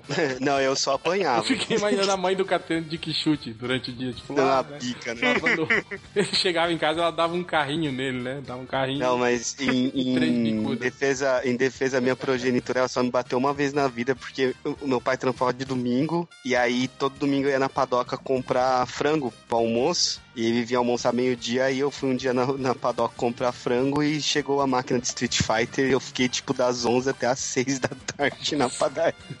Pô, cara, ele torrou toda a grana do frango quando é assim. E aí minha mãe foi me buscar lá e me bateu pra caralho. Cara, Catena, você só apanhou uma vez na vida sua mãe? Só uma vez. Caralho, meu, velho, pai, olha- meu pai me bateu uma vez também, que essa história é famosa, que é do, Olha por causa aí, da essa geração, hein? Eu- Ari Toledo falou assim no, no, no Silvio Santos, que começa com B, tem C no meio e termina com tá. Aí eu soltei um buceta, mas eu nem sabia o que, que era buceta na época. Aí meu pai me deu um tapão na cara, aí eu escuto Ari Toledo falando, bicicleta, é o filho de uma puta, velho. E ainda tem uma que fica no meio das pernas ainda. É, eu acho que era um bagulho assim. Eu soltei um buceta, meu pai deu um, um pescotapa gigantesco, aí eu ali minha mãe se assustou, minha irmã e o Ari Toledo soltam um bicicleta. Fiquei com muita raiva do Ari Toledo. Joguei até fora meu livrinho de piada dele. Apanhou por culpa De verdade. Toledo, né? Um dia, se eu encontrar o Toledo, eu vou falar isso. O filho da Apanhei puta. por Chega, chega cobrindo, Catena. Chega dar uma voadora, Dá uma né? voadora. É, E acho que acho que é isso. Teve uma outra pergunta de sandália, sei lá por que que. Abriu o caixão aí, ó. É, pois é, mas. Ah, tem que comprar o WD-40, cara, tá foda aqui. Mas fora isso. é foda, toda vez que eu comprar não tem, tá faltando. É, porra, olha aí, todas as portas, Andy. É só O- passar óleo, Singer. Ah, É, porque- ou azeite é mesmo. Porque, é porque WD-40 é um negócio bom de ter em casa, cara. Azeite é É, foda porque, porque com o tempo ele Vai vai... dar formiga. É, Não, ele, ele vai. Ele fica. Corroendo. É, não, ele começa. a- ele fica pegajoso, né? Ele começa a juntar sujeira. tá? Fica com cheiro de pizza. Usa, é, aí só se usar o óleo de, de azeite de oliva, né, porra? o cara era tão rico, né, que botava azeite de oliva, né? Extra virgem, Extra virgem, é. era- Na dobradiça da porta. Ah, e é isso, eu, eu terminei aqui. É, Catena? Hum, o Rogério Carmo perguntou por que, que o Pato Donald sai do banho com a toalha se ele anda, se ele anda pelado, né? É porque o, a pena do pato não retém água, então se ele sair do banho sem toalha, ele vai molhar a sala inteira. Por Mas isso tem- que ele põe uma Mas tem toalha. umas paradas que ele, tipo, quando a toalha cai, ele fica com vergonha. Por que se ele anda sem calça? Porque, É porque os a, a pena dele não tá re-. Não, a pena dele não tá retendo água, ele tá molhando todo o ambiente. Mas aí e aí- com vergonha. aí dá vergonha. molhando o ambiente. É, lógico, é mó chato você molhar tudo a sua casa quando tem visita, né? Tá A sua casa ser incomodado com as visitas, né? É que nem o cara que tá, tá o dia todo na praia sem camisa e que vai entrar no busão e fica com vergonha, né? De... É, ele, pediu, ele, cara. ele tem vergonha da plateia dele, do público. Tá certo. Prossiga. Mas então, eu só disse isso pra vocês saberem que pena de pato não retém água. É, porque se É, retesse, ele não. Ele não. não Ele não nadava. Não dá, é afundar. Ele nadava. É, então não tá tão errado. galinha acho que- também não, re- não, não retém água. É por isso que ela não voa, né? Quem? Também. Eu não sei o que eu falei. É, o Rodolfo Rodrigues. Ah, não, esse aqui não é Rodolfo legal. Esse Rodrigues, grande, grande goleiro. grande Rodolfo. É, falem sobre o título do próximo Star Wars, The Last Jedi, no inglês nórdico, Jedi da Leste. Eu só gostei disso. A gente falou pra caralho no Twitter já, não tem mais, mais graça. Não, foi no WhatsApp. A gente até ia gravar WhatsApp, um, é. um bate-papo a respeito. Semana Mas que vem. Aí desistimos. É, pô, fazer, vamos fazer, falar uma hora sobre uma frase, né? Velhos É, tempos que a MDM fazia podcast de duas horas sobre trailer de 30 segundos do Lanterna Verde. É, a gente não faz mais porque o editor reclama que o podcast no chat. Ai, tem uma hora de gravação, já vamos acabar, gente? Vamos acabar? Porra, parece gerente de banco. Cara, Eu fico puto, puto! Puto da cara! é, o Vitor Bastos perguntou quem é o Walter Casagrande do MDM. Eu, eu- quem é que é o Walter Casagrande? É um jogador? É, é o que o cara lá que tá namorando com a velha lá, com a Baby Consuelo, que não, não transa. Ah, o doidão. Mas Ele em não que é Carlos sentido ele, ele quer saber do Casagrande? No sentido de, Não, ser, dro- faz- de ser drogado, de não transar, de. de É, dá merda? pra, ter, dá pra escolher um MDM pra cada, então. Eu acho que não é o Carlos do jogador. Não, eu escrevi o Walter, tá Ctrl Z aqui. Walter Casagrande. Eu achei, eu só escolhi porque eu achei que era um jogador e vocês manjam de futebol. Não, é, é, ele é Walter mesmo. Né? Aí é Walter, tô vendo aqui. No, Mas é, é Valdo Casagrande o nome dele, pô. tem o Hugo sem H Casagrande. É filho dele, olha só. Que coisa, né? Eles têm um né? sobrenome. É, né? O Mauro Adriano tá perguntando se alguém do MDM assiste Vikings. O Buquem foi pra eu assistir, mas eu não consegui assistir ainda. É bom mesmo? É bom, é bom. Eu assisto. bom pra danar. por isso, da segunda temporada em diante é melhor. A primeira é meia, é meia boca, assim. É meio fraquinha mesmo, mas a da segunda em diante é muito boa. Eu A tô. quarta temporada terminou fodasticamente foda. Eu preciso assistir, eu tô reassistindo Arquivo X. Eu acho que tem no, tem no Netflix, né? Não, acho que- tem- Tem até a terceira. É. Uhum. Eu, eu tô assistindo. reassistindo o Arquivo X e vendo Westworld de tanto que vocês falaram. O Arquivo X, para com isso, cara. Larga a mão de arquivo Ah, é mais pelo saudosismo. É, sabe, mas sabe, é, é muito ridículo. Eu só tô assistindo porque eu li um texto que o JP já tinha me falado, que o Nerd Reverso tinha me falado, dos episódios lá do, do cara do Breaking Bad, né? Que escreveu alguns, dirigiu. Aí eu fiquei curioso, só que eu decidi ver tudo de, uma, tudo de novo. Cansei de reassistir RuPaul's e Gilmore Girls. Cara, tem tanta série boa lá, você fica vendo esses lixos, pô. ah, é que as séries boas eu já assisti. Aí eu fico reassistindo, eu assisti Full House de novo. Olha. velho. De novo. De novo, não foi nem a primeira vez. Pô, o aliás- tava assistindo de novo esses dias. Na Netflix tirou a Arrested Development, cara. Que triste. Só tem a quarta agora lá. É, e Family, é Mother Family eu assisti tudo de novo. Mas eu vou assistir Vikings, porque eu fiz o Bookame assistir Sons of Anarchy. Aí, e, e, real, a gente já tem mais um participante pro podcast Gostei, gostei, viu? Boa, boa. Ti- Tirando Só não aqui- gostei do final, viu, Hel? Porra, o final foi maneiro, cara. Eu só. Eu... Não foi. A pior Não coisa que foi. eu achei foi aquela, aquele arco todo lá do, do, do sequestro De do Belfast. e de, deles ir pra Belfast. Foi tipo. Foi Podia É, ter foi- dois foi meio- episódios, uma né? perda de É, foi lá meio tudo, né? encheção de linguiça mesmo, mas eu, nem, eu nem sei o como, final é que, eu eles, não como é que eles conseguiam viajar assim de um país pro outro, tranquilo, de boa, né? Sem. De moto. Eu lembro que na época a gente falou, né, Hel, que podia ter só o primeiro episódio sequestrando e o, o último É, ele- é, recuperando o menino e É. jogando o cara da- do telhado lá, o, o líder da, da gangue de Belfast, porque, tipo, a morte dele fazia sentido na história. O meio entre esses dois episódios, nada, nada. Cara, é, tipo, é muita viu? injeção de linguiça aquela temporada. ali, Muito. cara. E, e o, o Bukemi, eu acho que você não sabe, vai ter o- os Mayans agora. Spin-off. É, É. eu tô ligado. Isso aí vai Um ser maneiro. falou que vai ter o spin-off sobre os Maias. Esse, esse vai ser foda. Deixa eu continuar aqui pra não ficar tarde. É, o Felipe de Gouveia perguntou se o Papai de Supimpa vai participar do livro do MDM2, mas o, o Change foi embora, então eu, eu não sei. Como assim? Espero que sim. Tirinha do papai supimpa no livro? É, é. Ah, maneiro, maneiro. Que teve o KT na semana passada no Papai Supimpa. gosto, gosto dele. É o, o Clayton Jr., como conviver com o fato de que o Life Diverse cinematográfico tem mais chances de ser melhor executado do que o universo DC? Mano, eu, eu não tô botando fé nesse lance do Life ainda. Eu Ah, acho é- que vai é- ser. Não é né? Lembra que a gente já fez até podcast sobre isso quando Uhum. anunciaram aquela vez do. Que o. Como é que é o nome? Young Blood, né? Ia virar filme É, e tal. e ele colocou até o, o roteiro no, no- Eu baixei no, no site dele. baixei pra ler. Muito bom, por sinal, muito interessante. Mas. Então, eu ia falar isso, já ficou tanto. Não, cara, acho que essa vez aí deve ser por baixo a sexta vez que alguém falou que ia sair filme de personagem dele.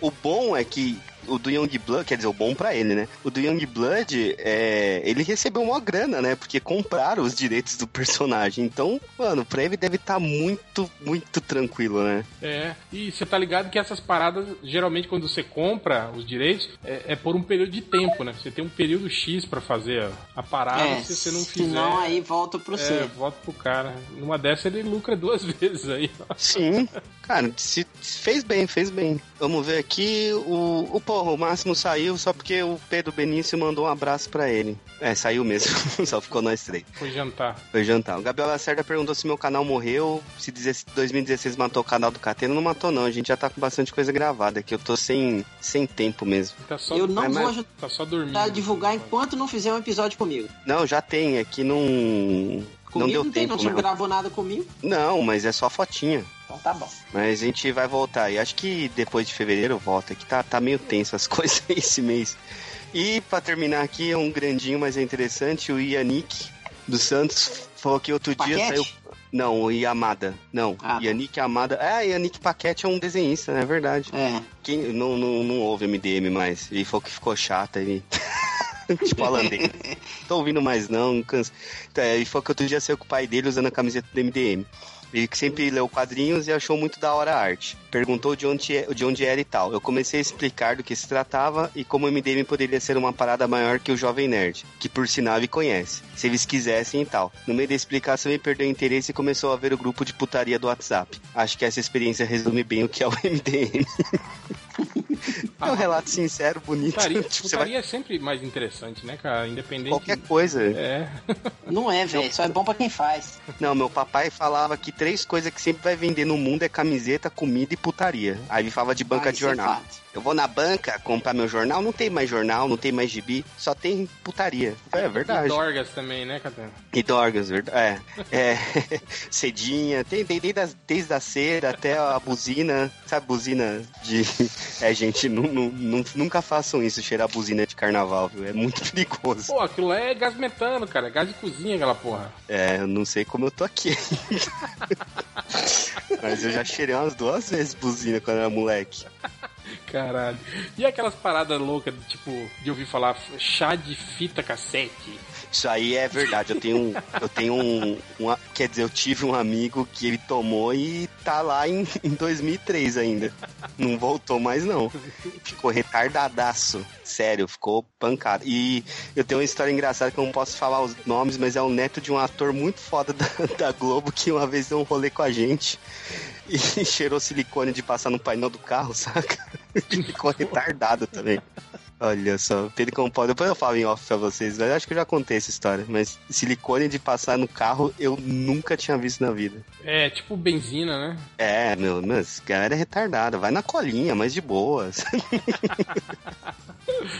Eu tive um amigo que uma vez ele contando, né, que ele, que ele quando ele era novo, assim, né, ele trampava, né, e aí ele, ele, tipo, foi morar em outra cidade, né, ele morava no mesmo lugar que ele trabalhava, né, e tipo assim, era aquele patrão meio relapso, tá ligado, que não, tipo, não tava nem aí pra ele, ele ficava largado lá fim de semana, não tinha dinheiro pra comer, nada, né, e aí no trabalho que ele, ele tinha, eles usavam cola, né, e aí ele começou a meter a cara nas colunas lá, né, aí ele falou que uma vez, cara, eu parei com essa porra uma vez, eu lembro, eu tava caído no banheiro, com a lata de cola no, no colo, assim. Caralho, que deprê, com com a boca tudo melada, assim, né? De, de, de tanto cheirar assim. Velho, você não acredita, cara. Na porta, assim, do banheiro, sabe quem que apareceu? Eu falei, quem? Raul, cara. Raulzita apareceu pra mim, cara, e falou: Ô, meu Caraca. irmão, você fica aí caído, larga dessa porra, velho. Eu falei: Não, peraí. Raul falou pra você largar das horas, não era Raul. Eu falei: Não, tá errado. É, não- Essa alucinação sua tá errada. Não foi, né? Tem, tem um pai de um brother meu que conta uma história que eu acho muito foda. E esse brother hoje em dia é padre, padre mesmo, que ele, a gente teve coisa de bicho na faculdade, né? A gente foi lá usar com os bichos, fazer uma grana pra encher a cara, aí o cara chegou bebaço em casa. Ó, zoar com os bichos, pros leitores, é, é com os calouros, viu? Não é, não é no sentido calouro, augurístico, viu? De, Não, não. de zoar com bicho. Aí o pai dele falou que, tipo, ele foi- escutou uma barulheira, foi no banheiro e tava o cara, tipo, colocando a calça, só que as duas pernas, em uma perna só da calça. Assim, ô, o que que você tá fazendo aí, filho? Ah, foi o Fábio Catena que mandou eu, eu colocar a calça assim. Diz que a frase foi essa, mano. Não foi tipo o Fabinho, o João. Foi o Fábio Catena mandou eu pôr a calça assim estou colocando. Puta que pariu, velho. Ô, vou, vou te contar que na Mas, época que mas eu peraí, era. só, só- você tinha mandado mesmo, Catana? Não, nem, nem lembro. Ei, mas na época que eu, que eu não era uma pessoa de- do bem, né? Mexia com coisas não de Deus, é, eu peguei doce no olho, cara. Eu fiquei tão ruim, mas tão louco, tão louco, cara, que eu tava andando Pegou agachado, quê? Deu, deu uma cortadinha. pinguei doce no olho. Doce? Doce, tipo leite Ácido. condensado? Ah, É, Ah. leite condensado. agora que entendi. É, aí eu fiquei tão ruim, cara, mas tão, tão, tão louco, cara, e comecei a ter alucinação, cara. Aí eu tava andando na rua, sabe, agachado, arrastando as mãos no chão, cara. Minhas mãos estavam arrastando no chão. Aí um, um, um cara, um colega meu, assim, me parou, isso me contaram, né, porque eu não lembro essa porra, não. Aí um colega meu me parou e falou assim, Rod, o que, que você tá andando com essa mão no chão aí, cara? Véi, me ajuda aqui, cara, eu tô carregando um elefante, cara, e esse elefante tá muito pesado. Elefante? É, cara, eu tenho que levar pro, pro shake lá das Arábia. E pronto, cara. E foi assim, cheguei em casa e capotei. Não lembro de nada, velho. Lembro disso, não lembro do cara falando comigo. Não lembro de eu ter pingado o negócio no olho, só, só me falaram. Esse lance de pingar coisa no olho, eu lembro aqueles vídeos de russo tomando vodka no olho. Mas é com- tem uns que tomam pelo outro olho, né, cara? É, É. pela- pela vassourinha de botão, né? o meu acabou. É isso, Catena? Foi minha É deixa. isso aí. terminar aqui rapidinho com as estatísticas. É, o cara, eu acho que isso aqui o cara devia estar fazendo uma busca e aí deve ter saído e aí quando voltou fez outra busca e só que digitou no mesmo campo que ficou assim: foto dos guardiões pelada desenho. Tipo. Esse aqui, eu acho isso aqui, essa outra aqui tá com cara. Não tem aqueles caras que tá procurando uma, tipo assim, uma atriz, né? Tipo, aí você digita lá o nome da atriz. Aí só vem foto dela de- vestida. Aí ele digita logo em seguida isso aqui, ó. Imagem dessa porra pelada, tipo, grilado, né? Grilado com o Google, né? Não, porra, eu quero ela pelada. É, tem essa outra busca aqui que eu fiquei meio. Eu fiquei meio pensativo, tipo, o que seria isso? Um X-Video? Um presunto? Um presunto, cara? Tipo, que tipo de coisa será que fazem com presunto? Que isso, ne né? é, necrofilia. Não, mas, Caraca. é, não sei, mas não deve ser esse tipo de presunto, não. Eu acho que deve ser o, O... Sadia mesmo. É. Nunca imaginei, né? Será que é tipo a, a torta lá do American Pie? O cara pega o presunto e. Bom, sei lá. É. Teve o cara que ele pergunta pro Google: Qual sua opinião do Jimmy Olses da Super Gil série? Super Gil. Super Gil. série. Super, Super Gil, não tem nem R. Super, Super Gil é o, é seu Gil, Gil Buddy lá do Huawei. Eu gostei do Guau. Uau. Ô, tem um, um, A um única coisa amigo que meu. escreveu errado, certo, foi o Jimmy, né? O Jimmy É, que, é, o mais difícil. É, exato. É o mais difícil. Um amigo meu, o, o réu de Catena, o, o Guilherme, não o Bob, que a gente tanto ama, o Guilherme Rezende, que eu chamo ele, que é o Praxedes, que tá na número 2. Ah, tá. É o Praxedes. Ele, ele, ele me perguntou, Rod, isso é verdade? Eu falei, ô, ô, ô Gui, é verdade, cara. As estatísticas acontecem, bicho. Sim, sim, é tudo Tá isso. tudo- Tudo verdade, tá tudo lá documentado lá no, no, Na- No, no Google, cara. É, É. só você digitar lá que você vai ver, cara. no Google ADS. Não, não tem to- condição. Todas Ele- elas ele saem fala lá. como- Eu copio É, ele e colo elas só. Do jeito que elas estão escritas, eu copio e colo. é, ué. E eu falo, cara, não tem, mas tem condição, velho. Você não sabe o país que você vive. Você não sabe o povo que vive com você, velho. Você não sabe o povo que tem acesso internet, né? É, ué. E olha, eu vou te dizer que eu, que eu filtro muito, hein, porque é, é, é muito pior, Rod. Imagino. E essa aqui? Os brinquedos sexuais das HQ. É. Nossa. É o Robin, né? Essa aqui também foi bacana. O cara botou assim, ó. Zoom flash, série zoom, sem a máscara, zoom. Tipo, o, o zoom é tão rápido que, né? Ele, ele aparece várias vezes. Zoom, zoom, zoom. Zoom flash, série. Zoom, sem a máscara, zoom. Tem um cara Ai. procurando tutoriais, né? Ele caiu no MDM, ele procurou como faz imagens que se mexe. GIF, né? Deve ser GIF, né? Ele deve estar procurando como fazer GIF, né? É. Eu também não sei, não. É, tem que usar Photoshop ou Flash. É, é, é difícil. É difícil não, é chato. E esse aqui? Filme de possessão demoníaca com demônio que entra na pessoa. É, né? Se é uma possessão demoníaca. Não, de verdade. Geralmente. é, De verdade. De, verdade. É. Caraca, né? Puta que pariu. É cada um. Aí tem mais um aqui, que também é uma incógnita, que é o virador na burze... burzeta. Deve ser vibrador na buceta, eu acho, né? Que ele... Virador na burzeta. Com virador Como que na, consegue escrever, né, velho? Assim, na burseta. Será que não percebe que escreveu errado, cara? Hum, Eu acho que não, Rodney. Ah, O pior, tem- eu acho que ele escreve condição. assim porque ele acha que assim é o certo. Esse é o, é o pior. Não, mas cara, o, o Google vai, vai, vai, não vai achar nada. Ah, acha, É. porque indexa também até quando a pessoa escreve errado. Ah, não, tem condição isso não, velho. Aí teve o cara que pergunta assim, Google, qual o filme de terror parte 2? Qual?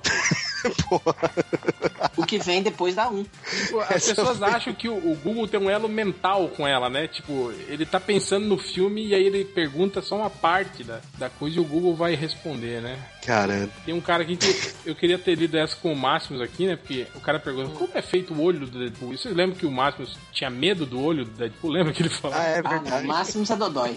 De, de, de falar isso ele porque ele é Dodói. Tem o cara que pergunta como saber quem são os heróis da Marvel e da DC. Ó, os que saem na revista da Marvel são os da Marvel. Os que saem na revista da DC são da DC. Ou É só você falar- olhar o selo. olha o crachá, É. né? O crachá. É, olha o crachá. No colégio a gente falava assim: se é mutante é da Marvel, se é ET é da DC. Agora não dá mais pra falar isso, né? É, teve outro cara, que, essas buscas que o cara eu acho que escreve duas coisas que não tem nada a ver, né? Tipo, fuder mulher pelada, camisa GG. Tipo, porra. Ele tava procurando, acho que ele tava fuder mulher pelada. Aí chegou a mãe dele, camisa GG. Não, eu tô procurando camisa aqui, camisa GG. Você me lembra quando tinha uns sites antigamente que tinha o modo pânico, né? Que você clicava e aparecia uma planilha do Excel. Você lembra disso? Lembro, lembro.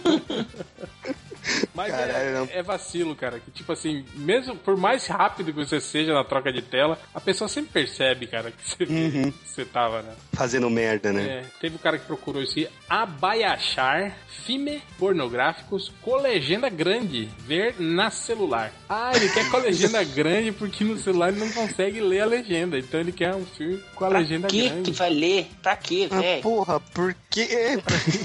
Pra que legenda, né? Ver na celular. Que, tipo, né, é tão complexa a história que confunde. E Teve um quando tem história, que né? procurou o Massacre no Bairro Paponês, filme antigo. Paponês. Falando nisso, estreou no Netflix. Caralho, hein? Olha só, esse filme já é, já é chamado de filme antigo, né, cara? Esse filme, né, cara? Olha aí. É da década de 80, né, cara? Não, acho que é 90 já. 87? Não. Não, não, você Massacre tá no Bairro Japonês. Ah, não, Massacre. Eu tô confundindo com os Aventureiros do É, Bairro Perdido. Massacre no Bairro Japonês O é Massacre no Bairro Japonês é década de 90, 90, comecinho de 90, é. Brandon Vixe, Lee agora- e Dolph Lundgren. Ih, então qual. Será que foi o Massacre ou foi o Aventureiros que tá no Netflix? Não, o Aventureiros. tá no- Aventureiros. no- Ah, é, eu vi que Mas foi o- ele, uma- Comando para Matar. O Massacre já teve no Netflix, mas saiu do, do catálogo. Puta, eu não lembro, porque eu tenho uma raiva, cara, do Netflix, porque eu vejo os filmes, aí eu coloco na minha lista, e aí passam seis meses. Eu, Porra, verdade, tem tal filme no Netflix. Eu vou lá na minha lista, não tem mais. Eu fico puto quando eu tô quando é série, Catena. Tipo aquela série É. que tem seis temporadas. Aí eu falo, vou ver essa série. Aí tem sido lá, é, essa série sairá do catálogo daqui a três semanas. Eu falei, porra, É. filho da puta. É um saco, né, O cara velho? que procurou aqui, ó, o Wii fala sobre seu pai. Eu nem sabia que o Wii tinha. O Wii falava.